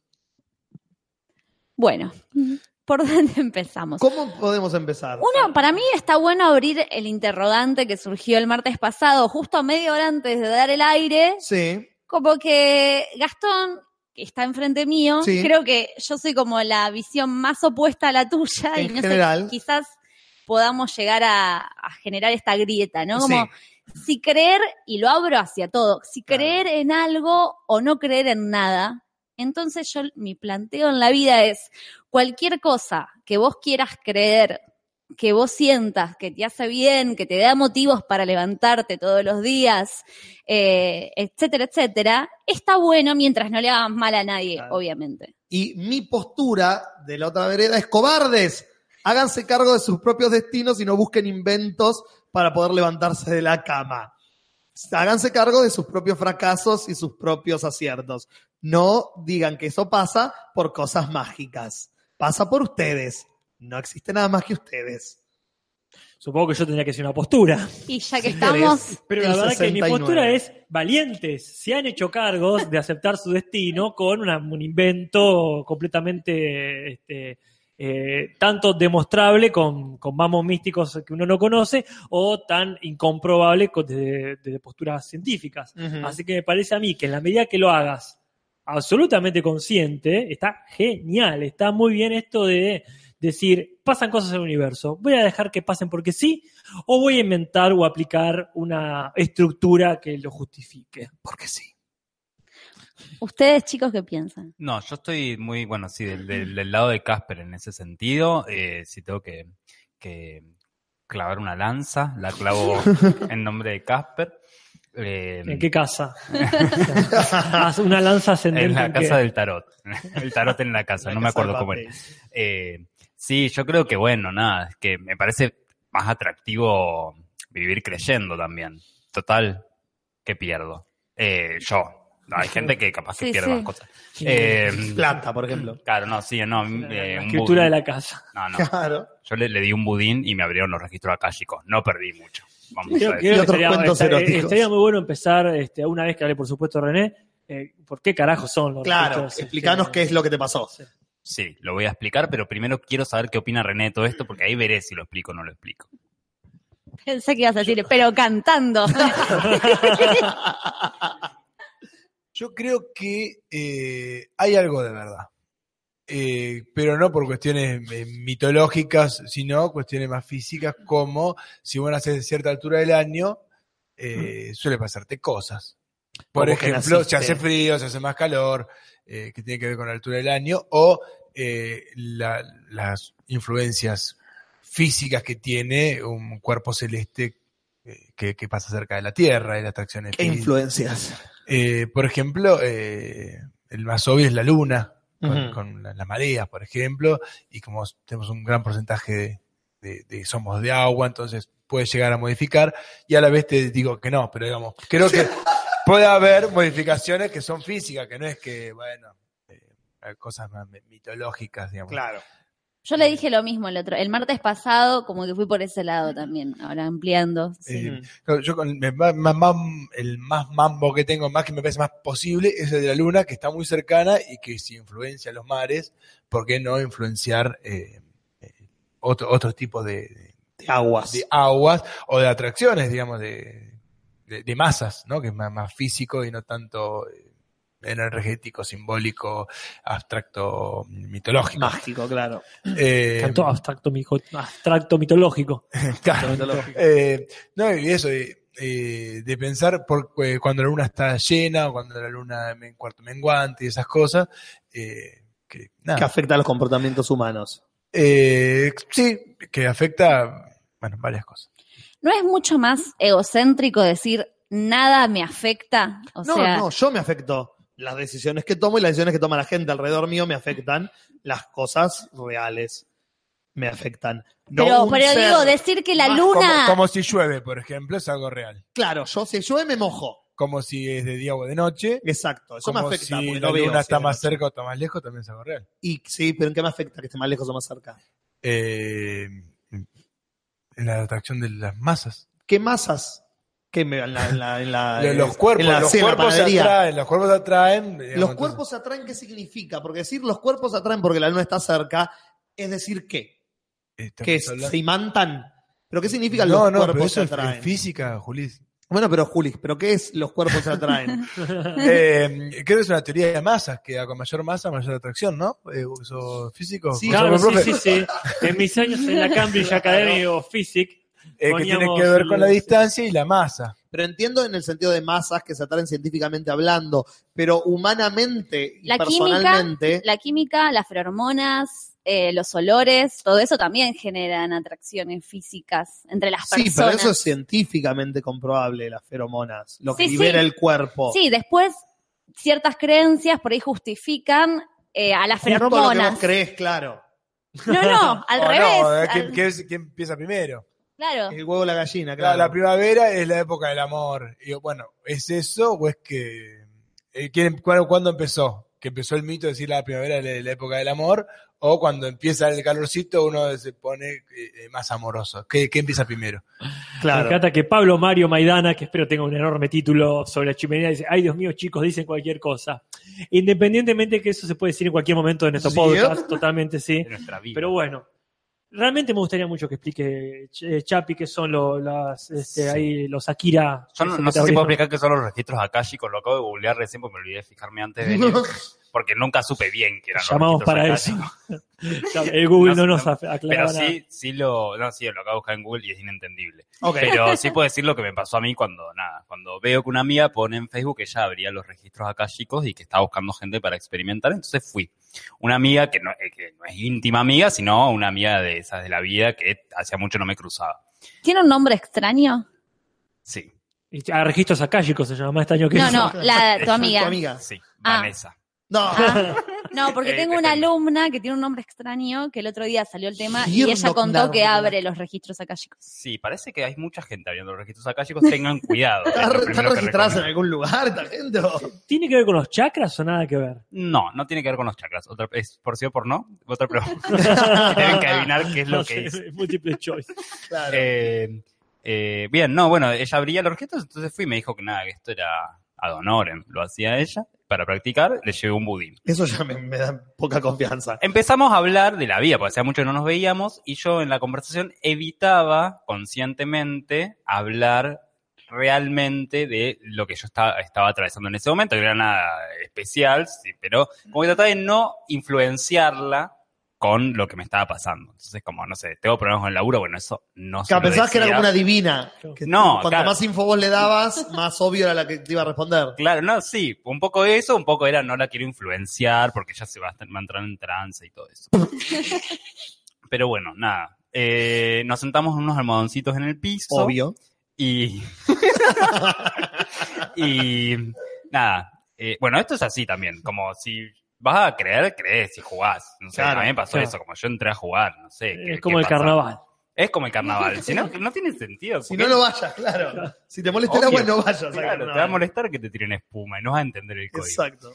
Eh, bueno, le- yo le di unos datos íntimos como mi fecha de nacimiento y mi nombre completo. Y ella invocó a los registros akáshicos. Los registros akáshicos parecen ser como unos seres que están alrededor de cada uno de nosotros. Ya, ya me ya está dando miedo, la Sí, puta ya. madre. Ahí- Bueno, sí, era sí, de sí. día, había mucho sol, está todo muy iluminado. ¿Eso ayuda?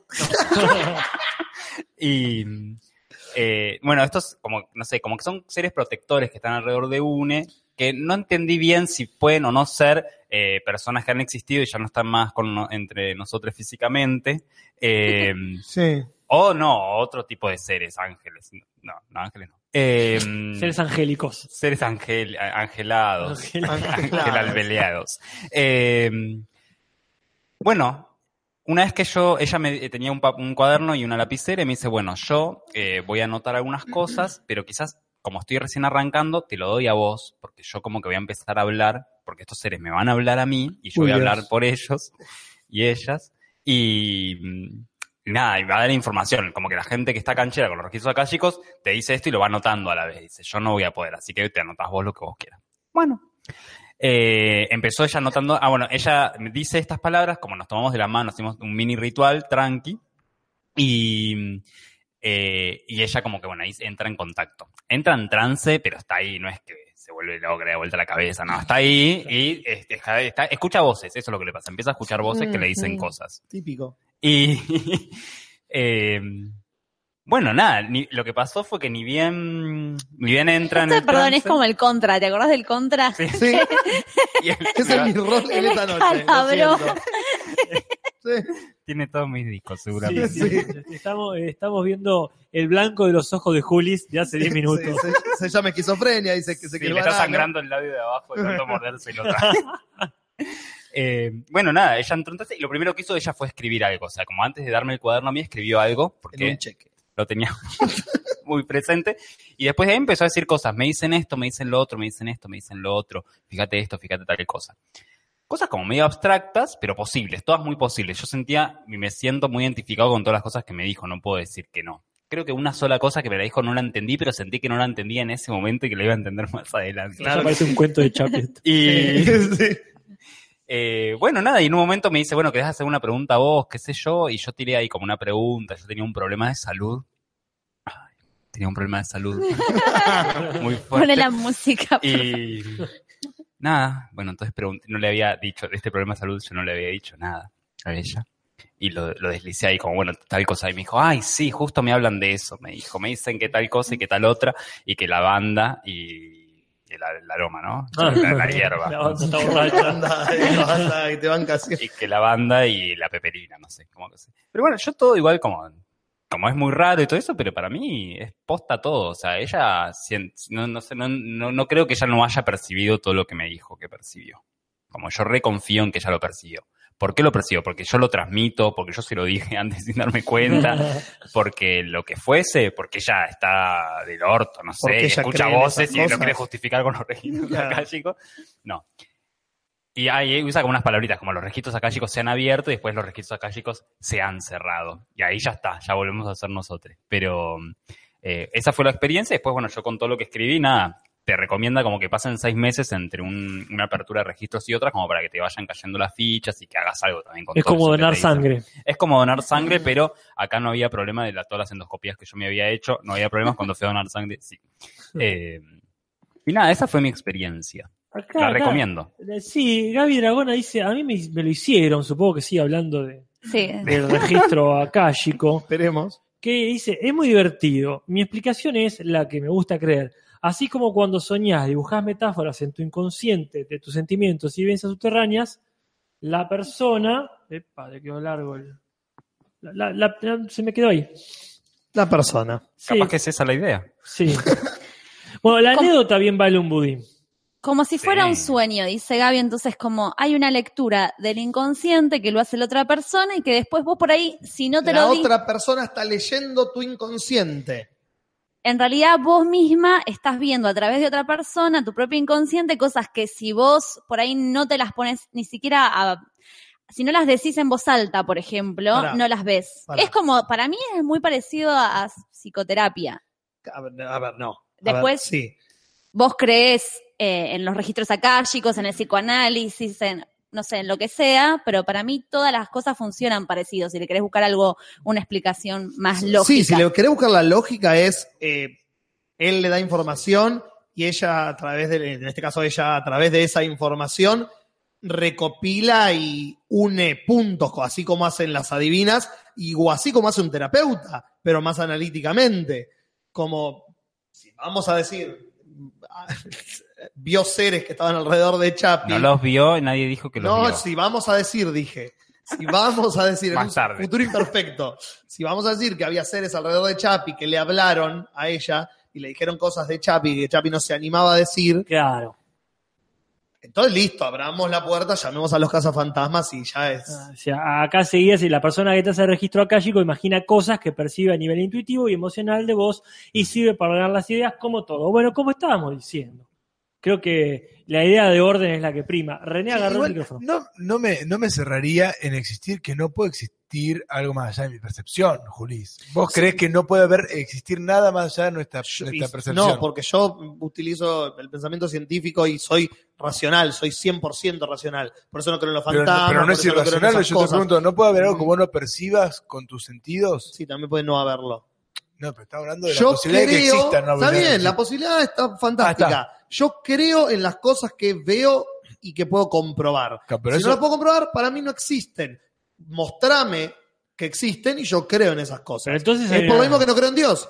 Es lo mismo. No creo en, en ideas, en percepciones. No, pero vos estás negando En algo energías. porque no podés comprobarlo. Exacto, lo no comprobable para mí no es, porque por algo es no comprobable. Creo No, en la no. matemática. No, pero es, no eh, eh, tiene un potencial de ser, aunque no sea Todo comprobable. tiene un potencial de ser.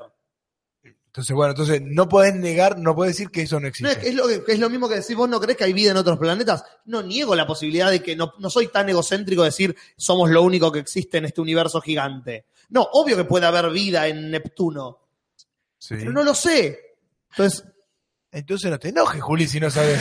sí, porque me mol- A ver, no, porque ¿cuál es mi problema? No, porque ustedes no tienen información que ellos dos sí tienen. Ah. Mi problema en general, y por eso no me enojo con esta chica, por ejemplo, porque le, Vanessa, que, eh, La chica se llama Vanessa, la nombramos hace que le dio un budín, muy simpática la muchacha, Pero me voy a enojar con ella en un año, ponele. Porque a mí lo que me molesta de todas estas pseudociencias es la gente que lucra con las creencias eh, falaces de la gente. Pero, pero también Por se eso lucra. me molestan las iglesias, no me molesta la gente religiosa. Bueno, que no te pero molestan las siendo- farmacias. siendo- Porque están comprobados que los medicamentos Eh. que re- alivian o curan enfermedades o, eh, ¿cuál es la palabra que estoy buscando? Síntomas. Como Bueno, también pero- está demostrado, perdón, eh, René, que la iglesia, nos guste o no, tiene un montón de gente que sana Placebo. una. No, Sí, no sana sana de- una chota. de- no a nivel físico, porque no está, no está para eso la iglesia. Y por eso, por eso me Sana molesta. a nivel emocional. No, sí, pero te cobra plata por Bueno, pero eh, por eso digo. sanarte Es emocionalmente. que como te cobra plata la farmacia por sanarte físicamente cuando lo hace realmente. Que no siempre. Y acá levantó el dedito Chapi.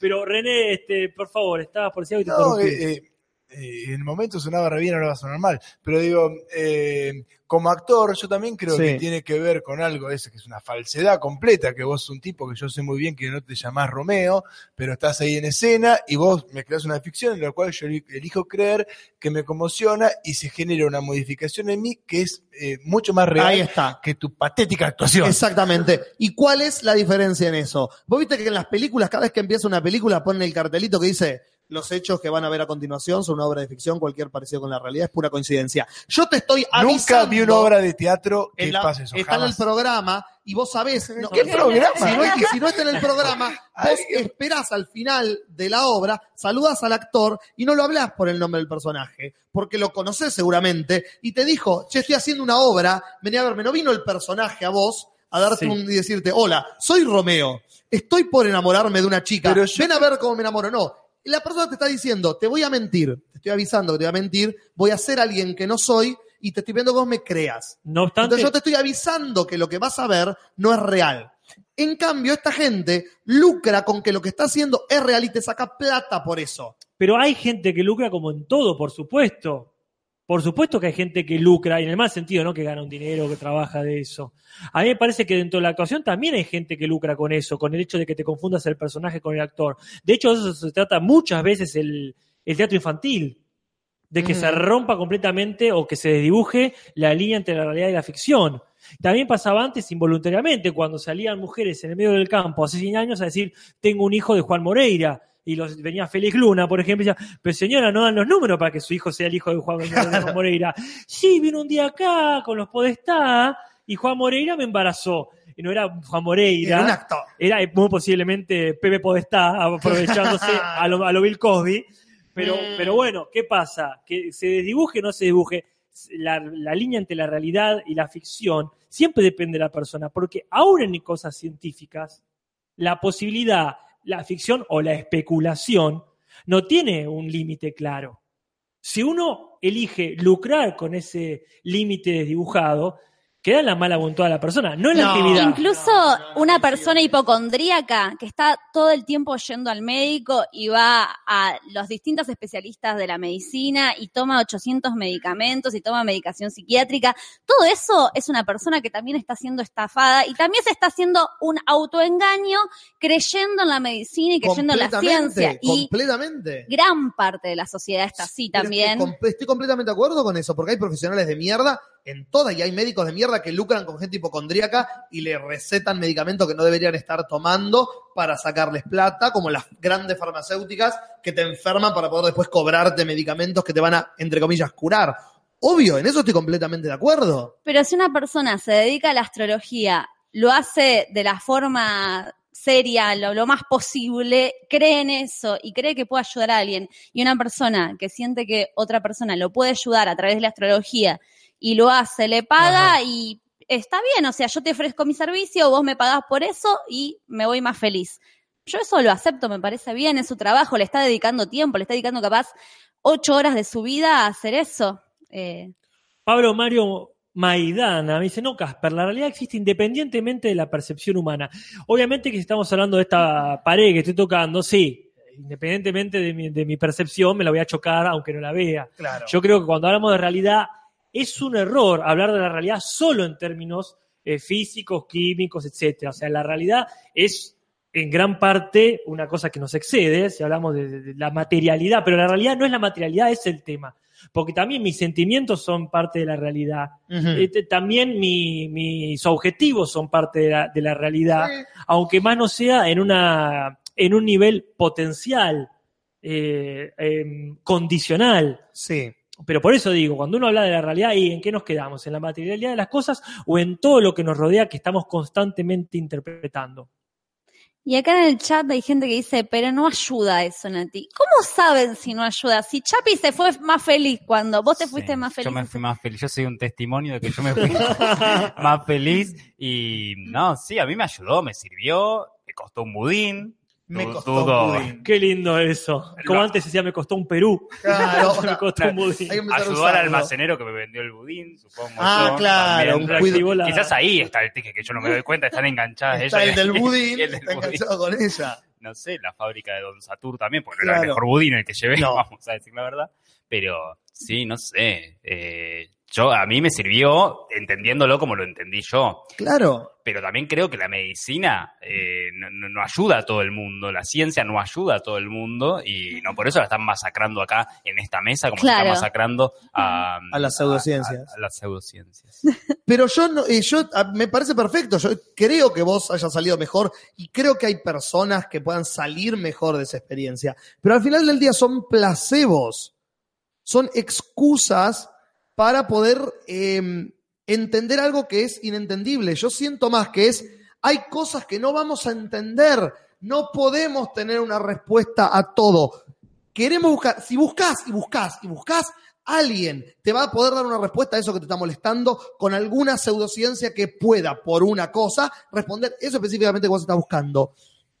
Seamos eh, eh, sinceros con nosotros mismos y aceptemos que hay cosas que nos van a joder y no las vamos a poder contestar porque está fuera de nuestro control. Bueno, estoy completamente de acuerdo en, que la base de todo tiene que ser saberse ignorante. Me parece que ahí hay, eh, en mi perspectiva, por supuesto, ¿no? Yo creo que no es que todo funcione, pero la, la gran, eh, la gran empresa es primero saberse ignorante uno, o sea, no dar, eh, no dar eh, nada por sentado. Pero saber que hay, hay una cosa que nunca vamos a saber, ahí estoy completamente de acuerdo con vos, siempre Claro. hay e incluso cosas muy profundas que ignoramos por completo, pero por otro lado sí que hay algo que para uno funciona. A mí no me gusta cuando uno compra ya, compra el, el- el mazo de tarot y listo, problema resuelto, tiro las cartas y ya está. No, es que hay que ver dentro de todas las cosas que existen qué es lo que le funciona a uno y si no inventarlo uno, que también se puede hacer. Eh, Allá en los hornos, cerca de tu casa, lo que era tu casa, Ex casa, sí. eh, había un dispenser de agua que decía agua bendita, ¿Entendés? que me pareció una genialidad. eh, que, que mucha gente cree de eso, ¿no? Que va el cura, unos pases mágicos y la ponen en un Se vuelve bendita el agua. Y a partir de ahí uno puede espantar a, a Dráculas y esas cosas.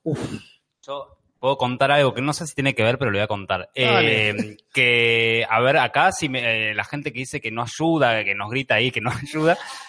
De hace muchos años, cuando yo era eh, más niño, tenía, me sale a mí y a mi hermano en la planta del pie una verruga, en la planta del pie, incomodísimo. Vamos a un médico, nos quema, el dolor más profundo que se, más, sí, que el profundo que sentía en la vida fue ese, dolorosísimo, se va y vuelve a aparecer a la semana. Ah, horror. Médico la verruga. Eh, eh, la verruga y no fuimos al médico, pero seguramente él quería aparecer de nuevo y cobrarnos lo que nos había cobrado.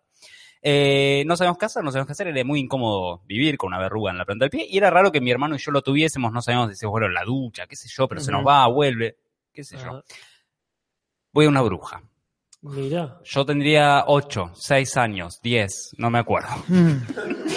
Eh, voy a una bruja, me lleva una bruja a mi papá, Ah. lejos, lejos, lejos, conocía una, conocía una, conocía. Mi hermano nunca entendí qué hizo y él no se acuerda qué hizo. Yo creo que él fue a otra y no a la misma. Ah, Eh, una segunda opinión. pero yo con él, Claro. con él no fui por alguna razón. Quizás él tenía fútbol o yo guitarra. Eh, y en- entro a una habitación, tipo un ranchito era. Entro a una habitación, me atiende como la hermana de la bruja, que estaba viendo intrusos, eso me acuerdo. O, o si no era intrusos, era como algo así, como muy de, cimento. bueno que viniste. y me hace pasar- Indiscreciones. Sí, en por la época seguro. me hace pasar a otra habitación donde estaba esta- una, la señora bruja sentada. Yo no entendía nada todo esto. Claro. ¿Qué estaba pasando? No entendía nada. Me siento en una silla, ella me habla, me dice, "Eso, eso, eso, eso, eso, eso, eso", y listo, me dice, ya está. Y no me tocó, no me hizo nada, no me dio nada. Creo que tenía un hilito en la mano, ella, y listo. Yo me fui, mi viejo me esperó en el auto, no entendí por qué, peligroso. Sí, Eh, ¿no? Me voy al auto, entro y me dice mi viejo, ¿y qué onda? No sé, pasó esto, qué sé yo. ¿Y te cobró? ¿Qué me cobró? Nadie me cobró nada. Ah, dice mi viejo, se baja, no sé qué, cómo les paga y vuelve. Con gallina. Volvimos a casa gallinas, claro que y a los días se me hace una costrita en la planta del pie Mm. y pasa el tiempo, pasa el tiempo, se sale. Y a mi hermano le pasa exactamente lo mismo, Mm. no sé en qué momento, pero se sale y nunca más volvió. Esto después de ir al médico. De que te la queme y te salga Sí. de vuelta. Claramente. Mm. Como no es que el efecto de lo que hizo el médico tardó un poquito más.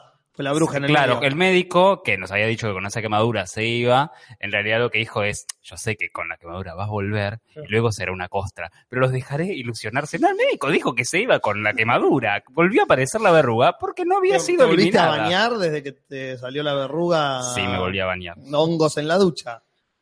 Bueno, Vos en la ducha. Que es un tema de la Perdiste. Julis. Andate con, andate con, con orgullo, decir, bueno, perdí y con. eh, Yo no digo que haya sido- yo no- yo no digo que haya sido-. Y él dijo, ta, ta, ta, y verrugas en la planta del pie, hongos en la ducha. Como, por- como hijo de médicos, ¿Eh? Tengo una esta lógica en mi una cerebro verruga de un hongo instalada. Que, bueno, mi hermano y Se en la y misma mi- ducha. y mi- claro, mi hermana y mis viejos no tenían, no importa. Pero también esto de que yo no digo que la bruja la haya, haya llamado seres, eh, yo no creo eso, sino creo que algo funciona ahí, en mí, que hace que yo, por creer, por desear, qué sé yo, eso funcione distinto. Entonces, ¿ayuda o no ayuda? Ayuda. No se hubiese ido, me parece, si yo no hubiese hecho esa visita a la bruja. es que para mí eso tiene que ver con el poder de la mente humana y me hiciste acordar que cuando yo era chiquita me dio una alergia en las manos por jugar con unas plantas y mi viejo, tendría, no sé, cinco años yo, me dijo, te voy a hacer un ritual que me hacía mi abuelo. Entonces mi viejo me hace un ritual, ta, ta, ta, se me pasa. Yo en ese momento creí que mi viejo tenía poderes, obviamente. Ah. Después, de grande, como que mi interpretación fue la sugestión de la mente Claro. y pensaba en la realidad virtual, volviendo al episodio de la realidad, Ah. jugando eh, con un casquito, yo sentí que mis piernas perdían peso, la- me desprendía de la gravedad, volvía a caer, explotaba, este, vos tenías miedo de asomarte por un precipicio, Sí. poniéndote en un... eh, Ah, terminé con sí, porque la química taquicardia. cerebral te hace eso. Digo, todo ese poder que tiene nuestra mente, Sí. que con solo un casco de realidad virtual vivimos un montón de cosas que físicamente experimentamos. No puede ser que a veces necesitamos que otra persona nos lo diga para poder aplicar el poder de nuestra propia mente, para así curarnos, para así resolver nuestros problemas emocionales. Para mí está todo adentro de la mente y solo hace falta que alguien te lo diga. Es Sí. medio cursi, pero... Igual, pero para mí, eh, para mí es así con todo. Esa, esa idea de que siempre necesitamos que otra persona nos haga mover el ojete. Eh, para, perdón, Julis, eh, después lo explico, pero arriba o Sí. abajo. Eh, para abajo. Uno de los últimos comentarios. Ah, muy bien. Ahí, este. perfecto. Eh, que para mí eh, siempre es necesario, estoy dándole al- eh, como loco, pero siempre es necesario, bueno, no siempre, ¿no? Pero viene bien que alguien te, claro, que alguien eh, te dé un empujón, ya sea para seguir esa carrera que querías, para cortar esa relación que te hacía mal, o para sacarte una verruga. Si no digo yo que sea invito a. Lorraine al baile, vendrá Darth Vader y me derretirá el cerebro. Claro. Y eso le sirvió, le dio fuerza. Y no existe Darth Claro. Vader ni te derretir el cerebro, pero pudo hablar con Lorraine. Acá Sebastián Rodríguez da la respuesta que yo pienso, mi lógica de pensamiento es la navaja de Ockham, justamente. La navaja de Ockham es la teoría que dice que de eh, una serie de posibles explicaciones, la más probable eh, es la más simple. No, perdón. Dice que de una serie de posibles explicaciones, la más probable es la más simple, ¿qué es más simple? ¿Que la bruja tiene el poder de curar o que por motivos naturales se haya curado? Es, yo pienso como la navaja de Ockham. Si vos me das toda la serie de posibilidades, hay una que es la más simple. Y esa seguramente es la correcta. Porque si uno se embeleza y lo empieza, le empieza a crear como ribetes a la historia, obvio que le vas a encontrar una lógica interna de cómo coincide con lo que vos pensás y vas a decir es por eso. Pero después hay una explicación súper lógica y súper simple, que no es tan eh, anecdótica, pero que seguramente es la más real. Yo creo que la, no la tiene explicación tanto- más lógica, Dios lo hizo. Esa es la más No, bueno, es la más simple, porque la- Dios quiere. Claro, esa es la voluntad es- del Señor. Por eso, esa es la más simple. Entonces, Esa es la yo- excusa de todas las excusas. Eh, por eso, entonces, me parece que podemos ir un pasito más allá y hacernos otra pregunta. Porque si no, la más fácil no es No, que, pero eh, Dios- hay, hay un ser muy chiquitito que te hace enfermar. Dios quiere que te... Dios lo hizo es una eh, cosa incomprobable. Yo te digo, hongos en la ducha, no es incomprobable. Te estoy diciendo, la explicación más simple es la más lógica. Pero también, o sea, el- lo simple, no sé, ahí discuto un poco. O sea, voy a un médico, mi, o sea, mi hermano lo tiene, se va, vuelve, se va, vuelve, se queda, se queda, se queda. Voy a una bruja y a, y a los días se va. Lo más lógico es que algo influyó. Yo no digo que la bruja se conecte con unos seres, que unos enanitos y me haya dejado unos enanitos. Ella me hablaba y decía, "Sí, sí, sí", unos pequeños gnomos entraron. Pero ¿cómo influyó? Influyó, no sé, de alguna forma, porque Te creo dejó que de cuerpo- salir una verruga. No, no me yo digo de en la sugestión. Ponele, mi teoría es la sugestión. Que eh, él haya creído en que otra persona le dijo, te hice un ritual y se te va a pasar por ese ritual y que la propia mente. Entonces de- la verruga era psicosomática. Pero, Pero bueno, no la teoría que tengo yo, que es la descodificación y la, o la Mirá cómo biodecodificación, te conecté. va todo, todo por ahí. ¿Qué es, Natalia? Y dice que. Contanos un poco. Lo voy a contar seguramente mal. Obvio, sí, pero, todos. eh, pero dice que todo es psicosomático en cierto sentido. A ver. Que a lo largo de nuestra vida vamos recibiendo distintos shocks que nos trauman, algunos más importantes, otros más chiquitos, algunos inconscientes, otros conscientes. Ajá. Y eso genera una tensión en nuestro cuerpo. Y esa tensión activa cierta tensión en un órgano y que ese órgano desarrolla una enfermedad.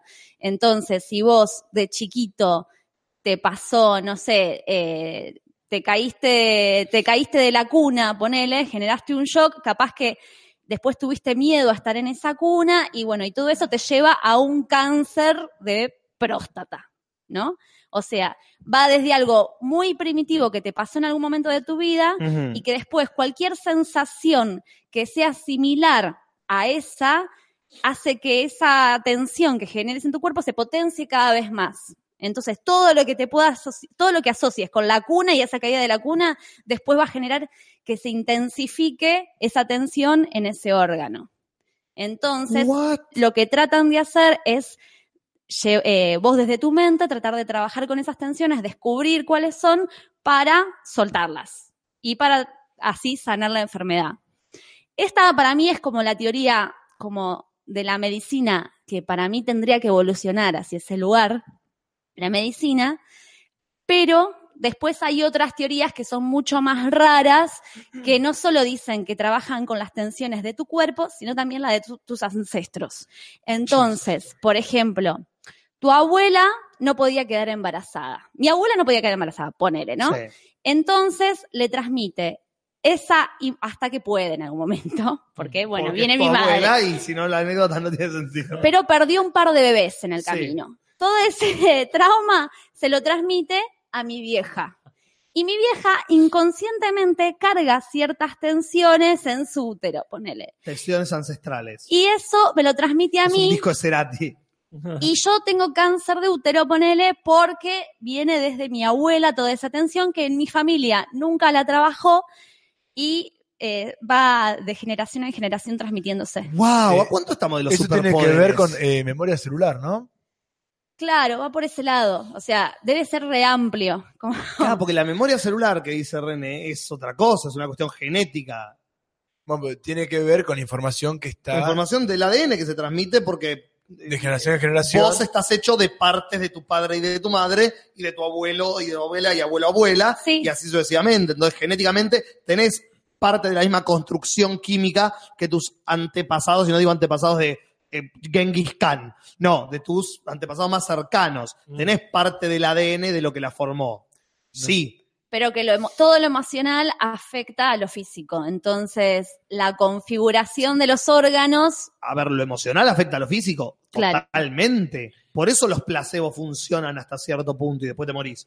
Pero por eso cuando a, a algunos pacientes en, en testeos médicos les dan a la mitad de los pacientes, porque hay médicos muy hijos de puta, a la mitad de los pacientes le dan medicamentos reales y a la otra mitad le dan placebos y los que le dan placebos están mejorando igual que los pacientes que están recibiendo el tratamiento.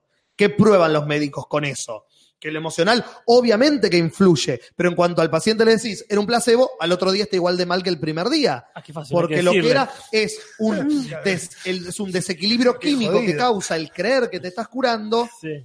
que hace que estés mejor, pero en realidad no estás mejor.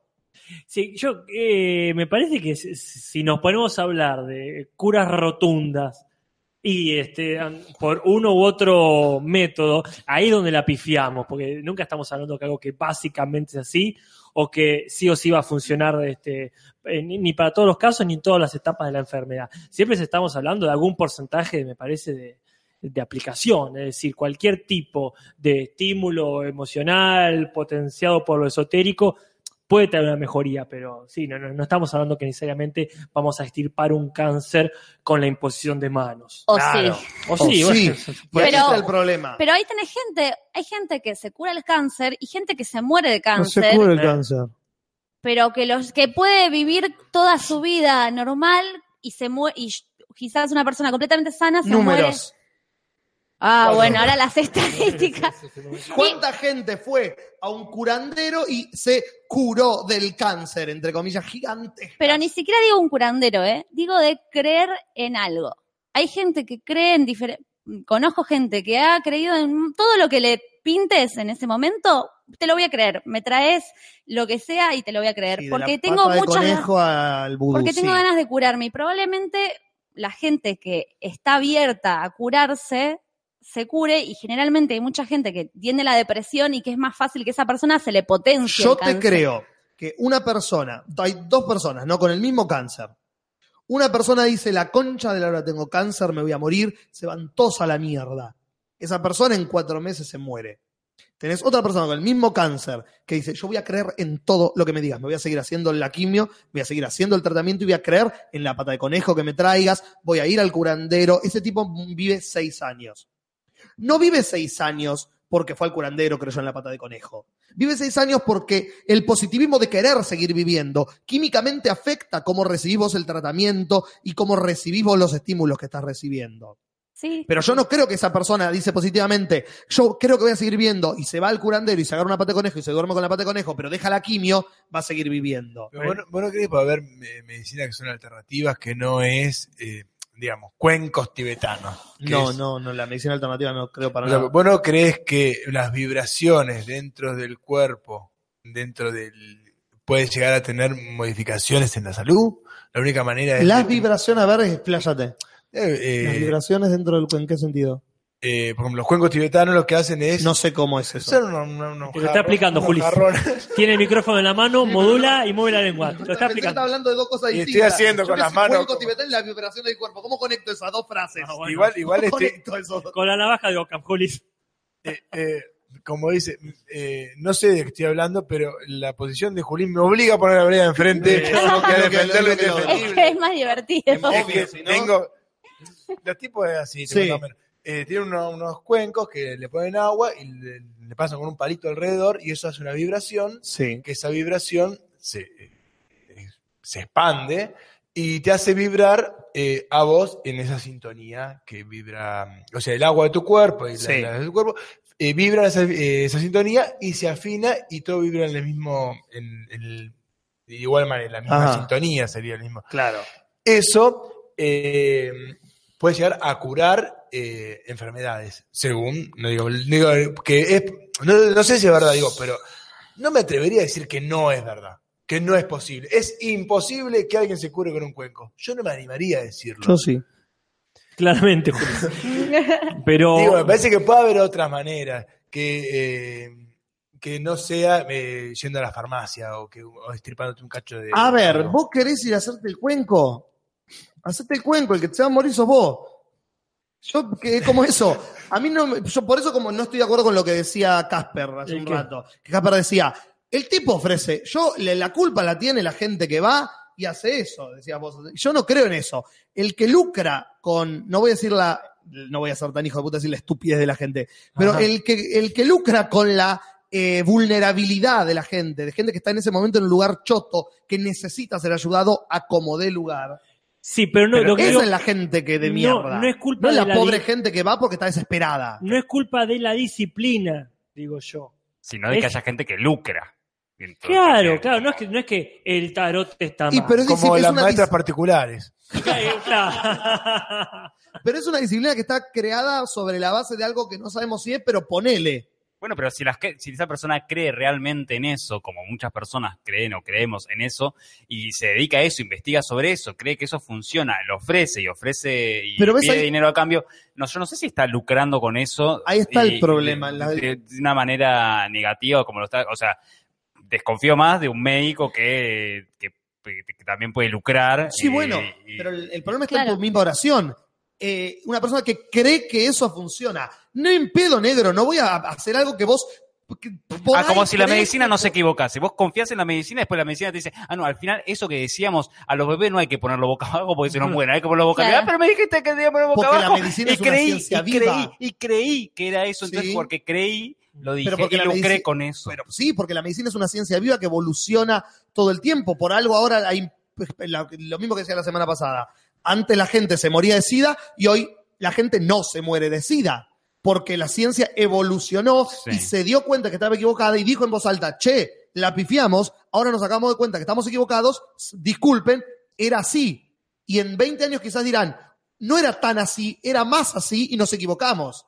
Acá estamos hablando de ciencias cerradas que dicen, yo no sé si esto es así, pero lo hago así y a vos te va a solucionar esto así. Eso es lo que a mí me jode. La, medicina es una ciencia viva. En algún momento eh, pasó a ser de tarot a medicina.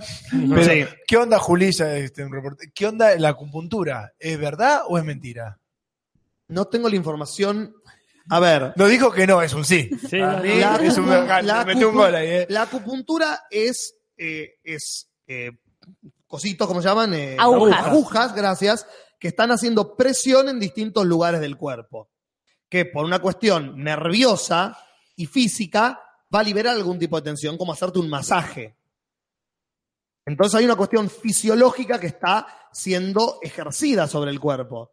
Yo no te voy a decir que la acupuntura te va a, curar una enfermedad, pero que te va a ayudar a liberar ciertas tensiones para que puedas eh, enfrentar mejor un tratamiento, es probable. Perdón, antes que nada, también lo que dice Lando Coria, que la gente no se muere de SIDA, de SIDA te hace propenso a morir de otra cosa. Exactamente, Está claro. bueno, claro. Pero después, nunca perdamos de vista que lo que acá es medicina alternativa Mm. es medicina convencional quizás en otro lado. Totalmente. Como los cajones peruanos, que supongo que en Perú eh, son cajones y se acabó. ¿no? Lo que yo iba a decir es, ¿por qué la acupuntura la aceptás por un, por un lado y no lo que dice René de los cuencos? Porque lo que habla René, la cuestión esa de la vibración y eso, eh, nosotros, para llevarlo al plano más físico, estamos compuestos por átomos y toda la Sí, pelotudez que vibran a cierta, eh, ¿cómo se dice? A cierta frecuencia, que una enfermedad, en todo caso, es un desequilibrio del cuerpo, ¿no? Se genera por eso. Entonces que esto ayude a equilibrar nuevamente el cuerpo. Lo mismo que la cuestión nerviosa de la acupuntura. Mm. ¿Por qué eso sí y lo otro no? Estoy hablando de una cuestión nerviosa de nervios que están conectados directamente al cerebro. Honestamente no puedo decir que los cuencos no funcionan porque yo no sé cómo es, eh, lo- qué función cumple el agua que tenemos en el cuerpo para las- los des- desequilibrios emocionales o desequilibrios fisiológicos. Realmente de lo, de lo nervioso es un poco más, pero por lo que me han dicho mis viejos y lo que he leído, de lo del agua del cuerpo realmente de eso no tengo información al respecto. ¿Qué hace el agua de nuestro cuerpo en cuanto a los desequilibrios emocionales o fisiológicos? Ahí no lo sé. Por eso estoy más de acuerdo con la acupuntura porque tengo un poco más de información. Perfecto. Perdón, acá Jesús Vilcapuma Sala dice, no, al cajón peruano acá en Perú también le dicen cajón peruano, siempre me pareció muy tonto. Ok. No, pero me parece bien, es como cuando aclaran acá Murga Argentina. Claro, y Claro, muy sí, uruguayo. sí, sí. Claro que para mí lo que no habría que aclarar es Murga Uruguaya. Uruguaya. Murga Uruguaya es la Murga. Cuando decís Murga Argentina está bueno que la aclaración viene bien. Matías Parman dice, yo no creo en los cajones peruanos. Los cajones peruanos son los padres. Que le voy a Eh, agradecer porque me estuvo haciendo el aguante en Sí, muchas sí. hipótesis ¿Le parece bien si leemos alguna de las opiniones de la gente? No sé. de las René. que mandaron por privado. De las que mandaron por privado a la página de la comunidad, perdón, del al grupo de Facebook del podcast. Te lo transmito. A la Página página. de Facebook de te lo transmito así nomás. Sí, perdón, quise decir a la página de Facebook te lo transmito. Por cierto, ya que hablamos del grupo de Facebook, de la comunidad, eh, te lo transmito, respondan esas preguntas para entrar y quienes no están seguros, eh, escúchense uno o dos podcasts y después se puede responder, no es nada del otro mundo. Bien. Bien. yo estoy tardando en abrir, pero en algún momento va a abrir la página. Bueno, acá ya lo, tenemos a- ya lo tenemos abierto, como los achaquiras de, del Chapi. Lo que- No Los registros acá, chicos, ya los tengo cerrados, ¿no se nota? No, no. Sí, sí, me Perdón, eh, ¿Crees en el psicoanálisis? Sí. Ah, Ah, bueno, porque digo, capaz que sos muy extremo Sí, y no me gusta la terapia conductista, me parece que es eh, como bueno, así cualquiera. Ayer en mi cumpleaños hablaba con mi tía, la del mejor lemon pie, Sí, esposa de mi tío paleolítico, exacto. y me dice, eh, me dice, yo odio a los psicólogos, me dice, porque una vez fui a una psicóloga, mi tía vivió con la madre viuda durante mucho tiempo. Dice, Ajá.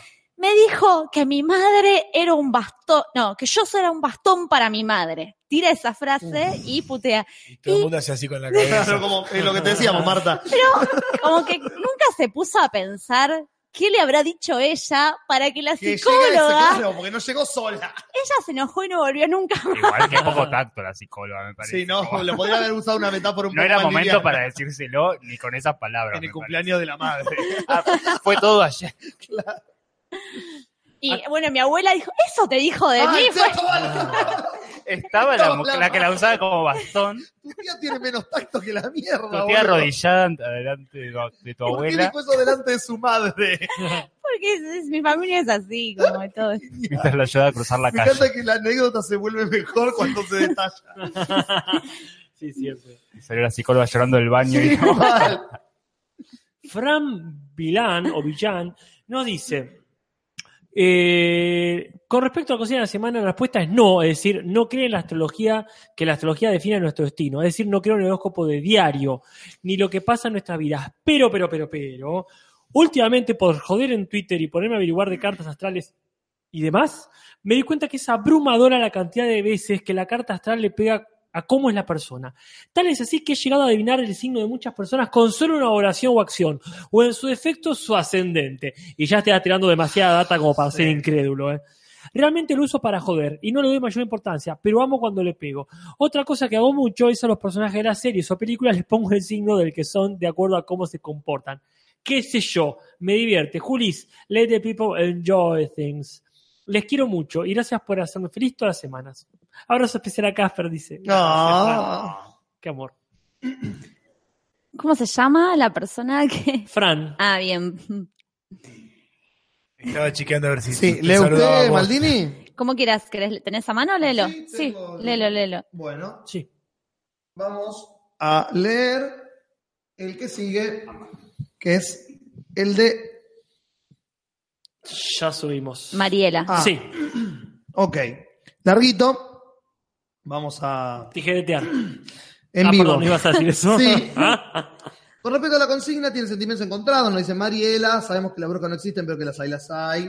Dice que le pasa lo mismo con el horóscopo. Antes de leerlo, dice hay un 99% de que la pifien, pero leerlo lo voy a leer. Si una revista cae en mis manos, es como un acto reflejo, leer el horóscopo. Dice una vez, escuché que era mala suerte leer el horóscopo viejo. Seguro que la frase la inventó una astróloga para que no lo vean, para que no veamos que la pifió. Muy probable, sí. Muy probable. Eh, no, no sé bajar en tu computadora. Sí, sí. Va, dice después. eh, ah, ejemplo, leer el horóscopo de hoy dice: sea más prudente. Eso no es decir mi futuro, es solo un consejo. Salud, comienza una dieta de frutas y verduras y pronto tendrás más vitalidad. Eso también te lo dicen los médicos. No dice nada nuevo. Siempre desconfió de, de adivinar el futuro. Y otra cosa que la decepciona, perdón, No, que como está muy de costado para hablarle al micrófono. Sí, igual yo proyecto, tengo dos en el medio. Eh, dice Otra cosa de que la decepciona a Mariela de los signos es que para cada signo hay una característica de personalidad. Yo, por ejemplo, soy de Aries, lo único bueno es que nos ponen primero en el horóscopo y siempre se sintió la oveja negra de Aries, porque las características de la personalidad de Aries no concuerdan conmigo hasta que conocí a una mujer que hacía cartas natales y me habló de los ascendentes. O sea, me dijo que son los ascendentes, otro planeta de otro signo o estrella que estaba en el cielo a la hora de mi nacimiento, que rigen las personalidades. Punto. En síntesis, no me cerraste el paréntesis ahí, Mariela. En síntesis, nuestra personalidad es un poco la de nuestro signo y la de nuestro ascendente. En mi caso es cáncer. Y sí, mi personalidad es más parecida a un cáncer. Así que soy mitad fuego y mitad agua. De vez en cuando impulsiva y muchas veces tranquila. ¿Será por eso que no me puedo poner de acuerdo si creo o no? Besos. Bueno, a mí una vez me dijeron que vos te vas como, como que te vas transformando en tu ascendente. Y yo toda mi vida tuve miedo de ser como mi viejo, de transformarme como en su... Y mi ascendente es justo el mismo signo que mi viejo. Entonces Ajá. es como... Todos no, no- todos no queremos transformarnos en nuestros padres. No. El papá de Chapi es recopado. Ah, bueno. Lo lleva con una bruja, lo dejan. Es cierto. Lo dejan- que se pagó la bruja. No, igual Chapi fue el segundo hermano. Primero el hermano que no murió, Claro. la bruja, y después lo llevaron a Chapi. Lo llevamos separado. Miguel Oler dice, hola tarolas, con respecto a los horóscopos, creo que ese algoritmo o lo que sea que tiene, que da esa sensación de iden- identificación es divertido, más para leer y pasar el tiempo, como quien vio un videito en YouTube. No me parece que merezco más entidad que merezca más entidad que eso, y en lo particular no les creo. Yo uso el horóscopo chino de referencia para hacer personajes antropomórficos para historietas. Lo aplicó lo aplico a amigues para dibujar situaciones o charlas que se dan en nuestro momento, en, nuestro entorno, sin que ellos o yo tengamos que ponernos a elegir animales. Este podcast promete, así que los espero ansiosos. Abrazo para todos. Igual yo creo que el tema del horóscopo eh, que, que estamos acostumbrados a ver es como la versión más pedorra de todas, de, eh, que le quita seriedad, digamos, es como, eh, o decimos una buena obra de teatro, eh, Romeo y Julieta, eh, muy compleja, más, más, es la más simple, bueno, son dos enamorados, eh, que terminan muertos, eh, más simple, eh, y termina siendo una poesía de dos corazones, digamos, entonces, Claro. eh, eh, eh, está mal juzgar a, a- a los horóscopos por lo que vemos en el diario, que es una, una pedorrada eh, muy pasatista. No, digamos. obvio. Acá Tomás Cabral nos dice que su madre es muy creyente en el horóscopo, o sea que ya estoy lamentando que no sea la madre la que Claro. opine. Pero yo dejé de creer al vol- volverme un adolescente depresivo. Lo único que mantengo de la adolescencia es eso, el ateísmo y el antihoroscopismo, ponele. Que no crea no quiere decir que no me parezca interesante. El chino, por ejemplo, más que nada, le parece este, más interesante por ser más variado, ¿verdad? Así que bueno, gracias Tomás Cabral por tu opinión. Acá el Chapi quería leer el de el que viene, ¿verdad? Ezequiel, sí, lo quería leer yo en vivo. Eh, Ezequiel Varano nos dice, estoy a favor, pero soy un ignorante del tema. Toda mi vida fui muy descreído, pero hace poco pensé, todas las sociedades de la historia miraron al... Eso está entre comillas, lo voy a leer con otra voz. Pero hace poco pensé, todas las sociedades de la historia miraron al cielo buscando respuestas. Por lo que quizás no todo sea tan falso como yo creía. Lo que me pasa es que siento que acá en Argentina, la gente que se dedica a eso de manera profesional es muy manochanta, por lo que creo que fui extremadamente escéptico durante muchos años por eso. Ahora me gustaría saber más y conocerme un poco más. El saber no, el saber no ocupa lugar. Y qué sé yo, creo que está bueno siempre conocer. Por cierto, soy de cáncer de mayúscula dos puntos. ¿Cierro acá con este o leemos más? Eh, no ya, sé, son, ya son las 12. Le leemos una vueltita más. Uno más cada uno. Bueno. Claro. ¿Qué David, tenemos? Gaby Dorfman dice, hola a todos, yo personalmente no creo en el horóscopo, pero no estoy en contra. Cada uno puede creer en lo que quiera. Lo que sí me rompe mal las bolas, los que hace, los que se hacen la superada espiritualmente porque saben todo acerca de los astros. Marta, ¿te leíste una vez un libro de Ludovica Esquirru? No te hagas la super la superada, por favor, y por favor, Gaby, vos poné acentos y, no, digo, signos de puntuación porque estaba muy complicado para. Claro. Acá la remera de Meteni nos dice, estoy escuchando el podcast. Hay científicos que apoyan, sí, la, la remera está el- sí. Hay científicos que apoyan la existencia del desarrollo de ciertos rasgos de la personalidad en base a la época del año que nacen las personas. Según parece, hay alimentos propios de cada época y si un feto recibe azúcares propias de la sandía, algo bien de febrero, es diferente a las azúcares de la manzana. El hecho de que el cuerpo, en este caso el de la mujer embarazada, debe generar enzimas muy particulares para digerir cada tipo de azúcar. Lo mismo sucede con el porcentaje de grasa en el cuerpo, cosa que varía de estación en estación, y con la metabolización del resto de los alimentos. Este tipo de cambios parecería que afecta directamente a la formación del feto. Sí, traté de hacerlo sintético, espero que se entienda. Dice aparte, eso explicaría lógicamente las personalidades atribuidas a los signos zodiacales. Gracias a Dios tenemos glifosato todo el año ahora. Glifos- glifos- glifosato, glifosato. salen todos igual los, los pibes. Somos Claro. todos del mismo signo, somos todos Monsanto. Todos Mons- claro. Monsanto con ascendente en cáncer de piel. No sé quién le toca. A vos, Nati. Bueno, pensé que había leído recién. Sí, Ign- lo hiciste. Paren, que antes de leer el nombre, a ver si dice, por favor, es anónimo. ¿Por qué?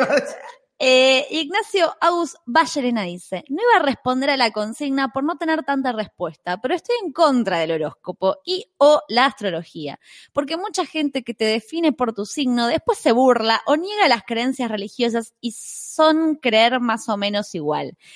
No me va ninguno de los dos igual. Saludos a los Jorges y Anónimo. No. Aclaro, no ando odiando ni eso ni otras creencias. Cuando me hablan del tema digo que no creo, pero no arranco una pelea diciendo que andan en cualquiera. Claro, como que le molesta a la gente que cree en la astrología, pero no cree, como que se burla de la gente religiosa, ponerle una cosa así. Ah. Ah. Ah. Ah. Bueno, la gente opinó un montón esta vez. Han vuelto a comentar después de la sequía que tuvimos la semana pasada. Sí, excepto Ángelo Monti, que dice, Olis, vengo a responder la consigna. Yo particularmente no creo en nada de esas cosas. Me playaría más, pero me da paja. Chau, los quiero. Y El- el asterisco, les. El quiero. tipo de público que queremos. Conciso, al pie, nos dio su opinión. Nos E inclusivo. E inclusivo, encima. ¿Qué más queremos? Bueno, eh, creo que ya hemos dado la vueltita, ¿no? Sí, hemos leído todos uno más. ¿Qué más Yo- podemos decir? Bueno, gracias a la gente que opinó, por supuesto que no podemos leer todos cuando hay muchos, pero nos encanta. Este, to- todos aportan algo a, a su manera. Sí. Siempre tienen prioridad las personas que escribieron antes, porque fueron más cumplidoras, entonces premiamos ese. La rapidez en la respuesta, no la calidad. Eh, no, yo me quedé pensando, que no sé si alguna vez lo había pensado, pero yo siento que no, no, nunca leo el horóscopo, ni, no sé, ni lo pienso hacer, pero me pasa que ciertas características de Libra, yo me las he creído como propias. Y después pienso, yo... ¿Soy con- así porque soy o soy porque lo leí? No, porque mucha gente también te dice, ah, sos así, asá, porque sos de Libra. Entonces es como que después te vas autoconvenciendo. Ah, y Natalia siempre se porta tan bien, entonces Natalia se tiene que portar bien. Claro. Claro. No, vale. No, Natalia tan prolija porque es de Aries y dice, ay, tengo que ser de Aries y tengo que ser prolija. ¿No les pasa a ustedes como que asumen ciertas características de su signo? No. Acá Lumen Sí. disiente, porque me decían gracias por decir cuando sentís, así que ve. No. Eh, acá, eh, le acercamos el micrófono, todos los micrófonos. No. Ahí está. Eh, Sí, a mí me pasa, me pasa absolutamente, eh, he hecho la prueba y me pasa con dos o tres símbolos, eh, signos del zodíaco, pero eh, me sorprende que la construcción del signo de uno se va dando en diferentes aspectos, de, en diferentes etapas de la vida. Ajá. Porque muchas veces me pasa eso, que no, ni en pedo soy así, que está diciendo esta persona, y después, quizás justamente por, por, por conocer alguna información de ese estilo, que te digan, ah, vos sos perseverante. Me dicen cuando yo tengo 15 años y no puedo estar con el culo quieto más de 15 minutos. Entonces después uno, uno al pasar a otra etapa de la vida se vuelve perseverante y no puedo que decir, ah, es porque es mi signo o ah, es porque lo leí. Pero sin duda hay una construcción de la personalidad que a lo mejor encaja en un momento este, del signo y otro no. Claro, uno debería, soy de Capricornio hasta los 10, de Géminis Por de los 10 a ejemplo. los 18. Acá Avi Padilla dice lo interesante que me involucra, porque dice, odio cuando dicen que los de Libra somos equilibrados. Ojalá. Y no, es que en realidad lo que dicen es que buscamos el equilibrio. Entonces estamos en continuo desequilibrio y en continua crisis por buscar ese equilibrio. Y bueno, yo también le doy la vuelta para Claro, lo que en tu signo. aceptar todo, pero Claro. me parece que tiene que ver un poco con eso. Y Sí, yo a mí me, o sea, a mí cuando leí, o sea, siempre me, soy geminiano y nada, siempre pensé que era re Géminis, qué sé yo, no sé, me, gust- me gustaba el signo, me parecía piola. Y después leyendo un poco más y sabiendo lo del ascendente, la luna y haciéndote como un poquito más de, de- de- de información sobre el día, la fecha y la hora de tu nacimiento, vas leyendo y te vas copando, pero te pasa eso también, que las cosas que te dicen y son medio abstractas y las tomás porque las querés tomar a veces, me parece, porque también hay cosas que se contradicen en algunas y me acuerdo que en un momento estaba muy de moda el horóscopo maya, no sé si sigue de moda, pero en un momento Ah. estaba muy de moda, a mí me encantaba, me había leído, había una página que te explicaba todo, y No. yo soy caminante eléctrico del cielo rojo, una cosa así, los nombres hermosos, era Claro, como, sí, eh, sí. unos símbolos, todo eso y se ha perdido, yo creo que tenemos que recuperar la cultura maya que también nos hacía. Yo soy mono magnético azul. ¿Cómo andas? ¿En el Genial, maya? es genial, sí, vos. No tengo idea de lo que es el Oh. horóscopo maya, nunca lo vi. No, hasta el, hasta el chino te llego. Soy conejo en el chino. Creo. Creo que soy conejo. Es lo único que sé. ¿De qué? Porque de un material. Ah, no tengo la más puta idea. Ay, de peluche. Sí, soy soy- conejo de peluche. Tigre de fuego. Sí, la gente nos habla del efecto Forer, que este, ¿Qué es el efecto Forer? eh, Acá lo que- Lumen es tigre de fuego como yo. Ah, yo también Claramente tigre se- de fuego. Tres tigres de fuego, es típico. Sí, que según Wikipedia, porque ya varios nos hablaron de eso, pero ninguno nos dice, ah, eso es el efecto Forer. o Claro. co- Conoce, pero nadie nos dice, es esto, así que tengo que ir a Wikipedia. ¿Y qué nos dice Que es Wikipedia? también llamada la falacia de validación personal o efecto Barnum, que pobre tipo es el que segundo lo inventó. el, del, es la- el del circo. ¿El circo? P.T. Barnum. Ignoro. Es la observación de que los individuos dan altos índices de acierto a las descripciones de su personalidad que supuestamente se adaptan específicamente para ellos, pero en realidad son vagos y lo suficientemente generales como para aplicarse a una amplia gama de personas. Este efecto puede proporcionar una explicación parcial de la aceptación generalizada de algunas creencias y prácticas, tales como la astrología, las cosas que estamos hablando, Claro. etcétera, etcétera. Pero yo creo que todo lo que tiene que ver con, con humano tiene que ver con, con generalidades y con decisiones. Claro. Por eso es que está, está bueno que uno decida hacer de tal manera. Yo lamento a la gente que no toma ninguna decisión sobre sí mismo en su vida. Claro. Y me parece bien que si necesita tomar decisiones gracias al tarot o gracias a la astrología, dale que va, mientras estés decidiendo. Con, con Chapi el año pasado nos hicimos, eh, nos han tirado las runas. eh, No Sí, dice Chapi. Chapi. Chapi no las se- runas- las Chapi runas diciendo. vikingas, creo que eran. Sí, ¿Qué que fue, en la- Acá? en la combi, que lo hizo... No, Eh, el I Ching, no las runas. No- ah, no, no runas con vos nos tiraron las Claro, por runas. eso. A mí me tiraron las runas, pero vos no estabas ese día. Y también, no sé, para mí Pero eso fue la misma, la misma situación. Claro. Como que a mí que me tiren las cartas me encanta, como todo eso, y no sé si hay algo especial, pero sí, No, pero- como en toda esa... Pero tiene como otra lógica que tanto la, la- el La- I Ching el Ching, no sé. como las runas eh, vikingas, Ah, eh, tiene como un librito que te, te da un consejo para, para ese momento de tu vida. Y Claro. si no, es un consejo. y ya. Sí, y, y ahí y está. Porque a mí me pasó, específicamente, me hiciste acordar lo de las runas. Me había olvidado. Porque me han tirado las runas un par de veces, pero no me acuerdo. de Bueno, espera, de- Gracias, antes de que lo cuentes, Chapi Sí. se despide, así que nos vemos, Chapi. Eh, adiós, eh, hasta mañana. Nos vemos mañana. Gracias por todo, gracias por todo. Muy ricas las empanadas. En tu podcast mañana. Sí.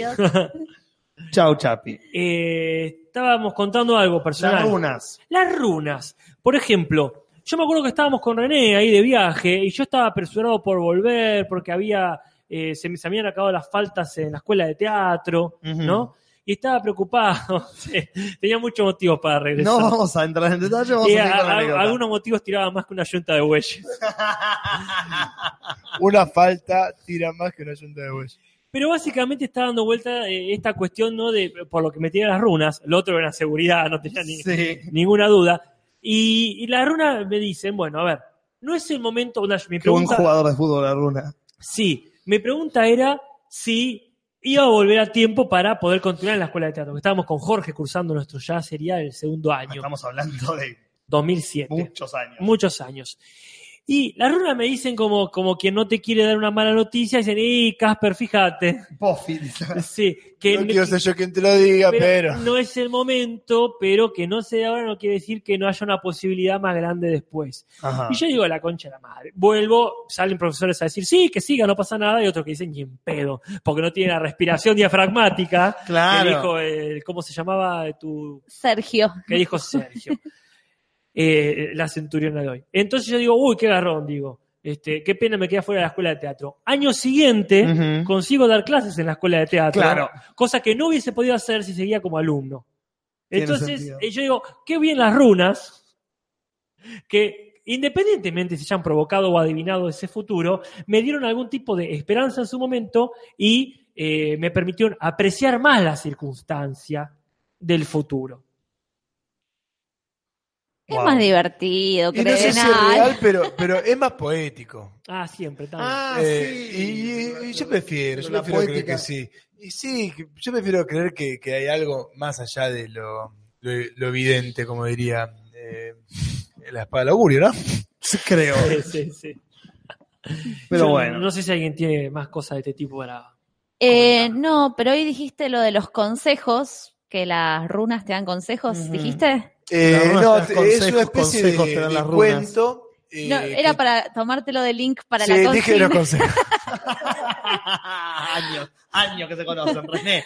Porque el martes que viene, justamente vamos a hablar, va a ser el, el de los consejos, el de los El tips. de los tips. Entonces, para que vayan pensando, la consigna del martes que viene no la tenemos bien clara si es. Hay una parte del equipo, no voy a decir cuál, prefiere que la consigna tenga que ver con qué consejo vos le darías a tu vida, eh, a otra persona. eh, y la otra consigna era, ¿Qué consejo necesitas? O sea que básicamente compa- son compatibles. claro, O danos un consejo importante para la vida, o pedirnos un consejo sea una pelotudez. Donde, depende de dónde estés parado, dónde estés parade, es lo que nos vas a pedir. Si estás súper plantada y nos vas a decir, este es mi consejo para ustedes. Si estás en un lugar incómodo, nos decís, che, necesito que me ayuden con esto. Y nosotros vamos a decir lo que podamos. vamos a proponernos escribir cinco consejos para ustedes y para, para la humanidad. Para la humanidad, Natalia, para la humanidad. Porque ante todo, no egocéntricos. Bueno, podemos ir pidiéndole a Mariela, ¿no? Los resultados de la encuesta. Marielita, ¿estás ahí? Sí, Natalia. Ahí viene, va viniendo Mariela con la encuesta número 101. Ya Me encanta- pasando. Sí, me encanta- no hablamos de nada de, de lo que habíamos averiguado. No, Lo, lo cual esto posibilita el, el de Astrología 2. claro. Porque La verdadera. Yo, yo tenía acá preparado para, para ver este, cuál es la carta natal de según el tarot de cada uno. Pero bueno, genial. Queda Yo averigué un montón del horóscopo eh, convencional. clásico, zodiacal. Tenía to- toda la info, un paper escribí de, de 250 páginas. Pero bueno, Sí, habló más de medicina que de. hablo de lo que sé, no puedo. No, se habló de, más de medicina que eh, de, Sí. de esas. De, de predecir el futuro. Claro. De decir, bueno, Mm. te, te va a pasar esto, te vas a enamorar, eh, vas a tener. Tener la palma de la mano. El otro día estuve viendo con la palma de la mano, las líneas. eh, Quiromancia era la palabra. quiromancia. Eso no- Ah, voy a googlearlo, por supuesto. Mm, Sí, pero contanos una experiencia, por favor. Eh, Decinos. No, no, se fue, se más, se fue más a lo, a lo medicinal Sí. que eh, es una adivinación de vas a tener dos hijos y dos grandes amores. Claro. Que posiblemente sean tus hijos y ya está. Sí, quiromancia. Quiromancia, buena palabra. Bueno. Muy de, de brujería. Sí, encuestas, encuestas, Ay, encuestas. Encuesta. Mariela ¿Qué nos di- dice Mariela? Dice, festejando aún el centenario de las encuestas, Mariela está festiva. Obvio. ¿Cuál encuesta quisieras que se repita? Hay seis puestos. Obvio. Hay seis por el canon, no por el canon, Ah. sino porque me gustó la encuesta del puesto seis. Porque ante todo autoritaria. Obvio. Puesto seis, mejor video bizarro de YouTube. Esa puede volver porque ya YouTube se, ha- se renueva tan rápido. Sí, sí, YouTube. ah, ahí está el de Rafaela Carrá cantada por gente de la. Exacto. Puesto cinco, mejor serie de TV. Y sí, porque desde la vez que lo hicimos hay básicamente otra televisión entera. Puesto cuatro, mejor telenovela latinoamericana. Yo no sé si hay tantas nuevas. Ignoro. Estuvimos viendo la de la, la de Verónica Castro. Ay, ¿qué onda? ¿Es tan bizarra como dicen? El primer capítulo es muy bueno Ajá. y La después Casa de las Flores, sí, eso. y después decae un montón. Ah, ok. Sí, sí. No sé, no seguimos viendo más que los dos primeros, pero ya el- del segundo al primero hay un abismo. Puesto 3, mejor frase dicha en el podcast. Puesto 2, mejor factura, la revancha de Casper y el churro. Vamos, el churro. Y puesto 1, mejor momento del podcast, que sí, se han renovado los Sí, se han renovado tantas cosas en este podcast desde esa encuesta que ya podría pasar dos veces. Podría haber dos encuestas de esa. Pero bueno, esa es la encuesta de Mariela. Y esto nos va dejando el momento de decidir el título de este podcast. Así es. Así que escuchamos opiniones de cómo debería llamarse esta transmisión específicamente. La número 175. Así es, vamos a empezar a, a recibir las opciones de la gente. Eh, ya aparece el de la caca astral. Ah, El de Juli versus la consistencia de la caca astral, no, ese no. No quiero estar en, ese, en esa combinación de palabras. Gano Lumen, dice Pereza. Mariano Zafino dice el del mono magnético azul y la caca ascendente tipo 3. No, que no haya caca, chicos. Esto va a ser el título del podcast. Pero garpa, garpa la caca. Vas a ver que suben los views. Gabriel Galami dice cacón astrológica. No. El del te abro el registro akáshico. El de la verruga que se fue sola. Los registros yaquíricos de Chapi por un budín. El del budín abierto. dice Los magufos, así nomás. El otro día aprendí esa palabra y me Qué encantó. mal- qué palabra. magufos. Es una palabra súper bardera para la gente que hace esas cosas pseudocientíficas. Magufos, es como decir chantapufi, como. Ah, de viene de mago. Claro. Me encanta magufo. O re bardero, dice. El de Juli versus los astros. Diarrea cósmica, dice John Smith. Eh, El de la astrología que predijo la escuela llena de caca. El de si abrís demasiado tu mente se te va a caer el cerebro. ¿What? Ah, es mago más UFO, claro. Claro. Magovni sería acá. Magovni, No, yo claro. era así Magovni. Es el de la localme policía. Sí, sí. Eh, Cualquier cosa que tenga caca y Julis. A mí me no, gusta. no, no quiero, no quiero que te me apellido con caca. Te lo mancha. O sea, me lo, me- exactamente. Una reputación que proteger. Pero acá la gente dice, banco el de Julis versus la caca no me importa.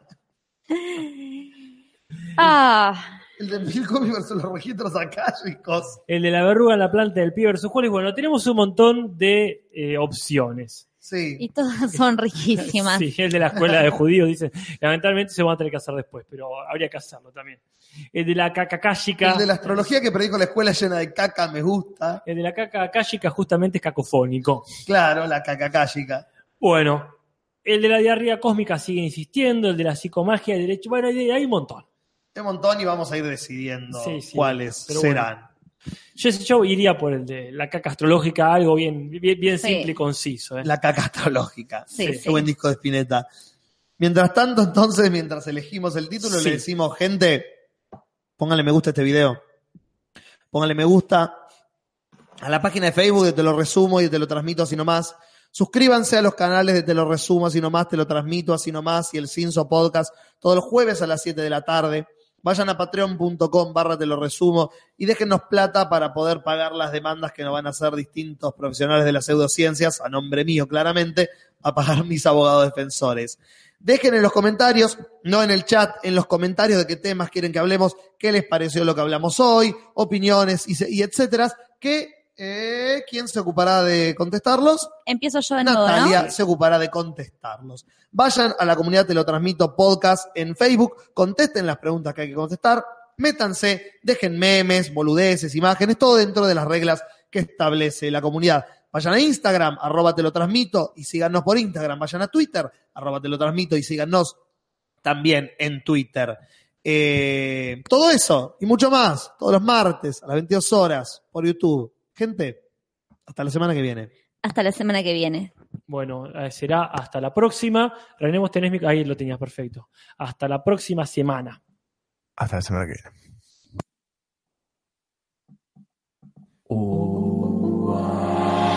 Te lo transmito así nomás. Buenas noches, podcast en vivo en YouTube. Comunidad dichosa. Placer si cruzas ruso me quema. Hola, soy José Luis Centurión. De los hornos Me llamo Joel, soy de...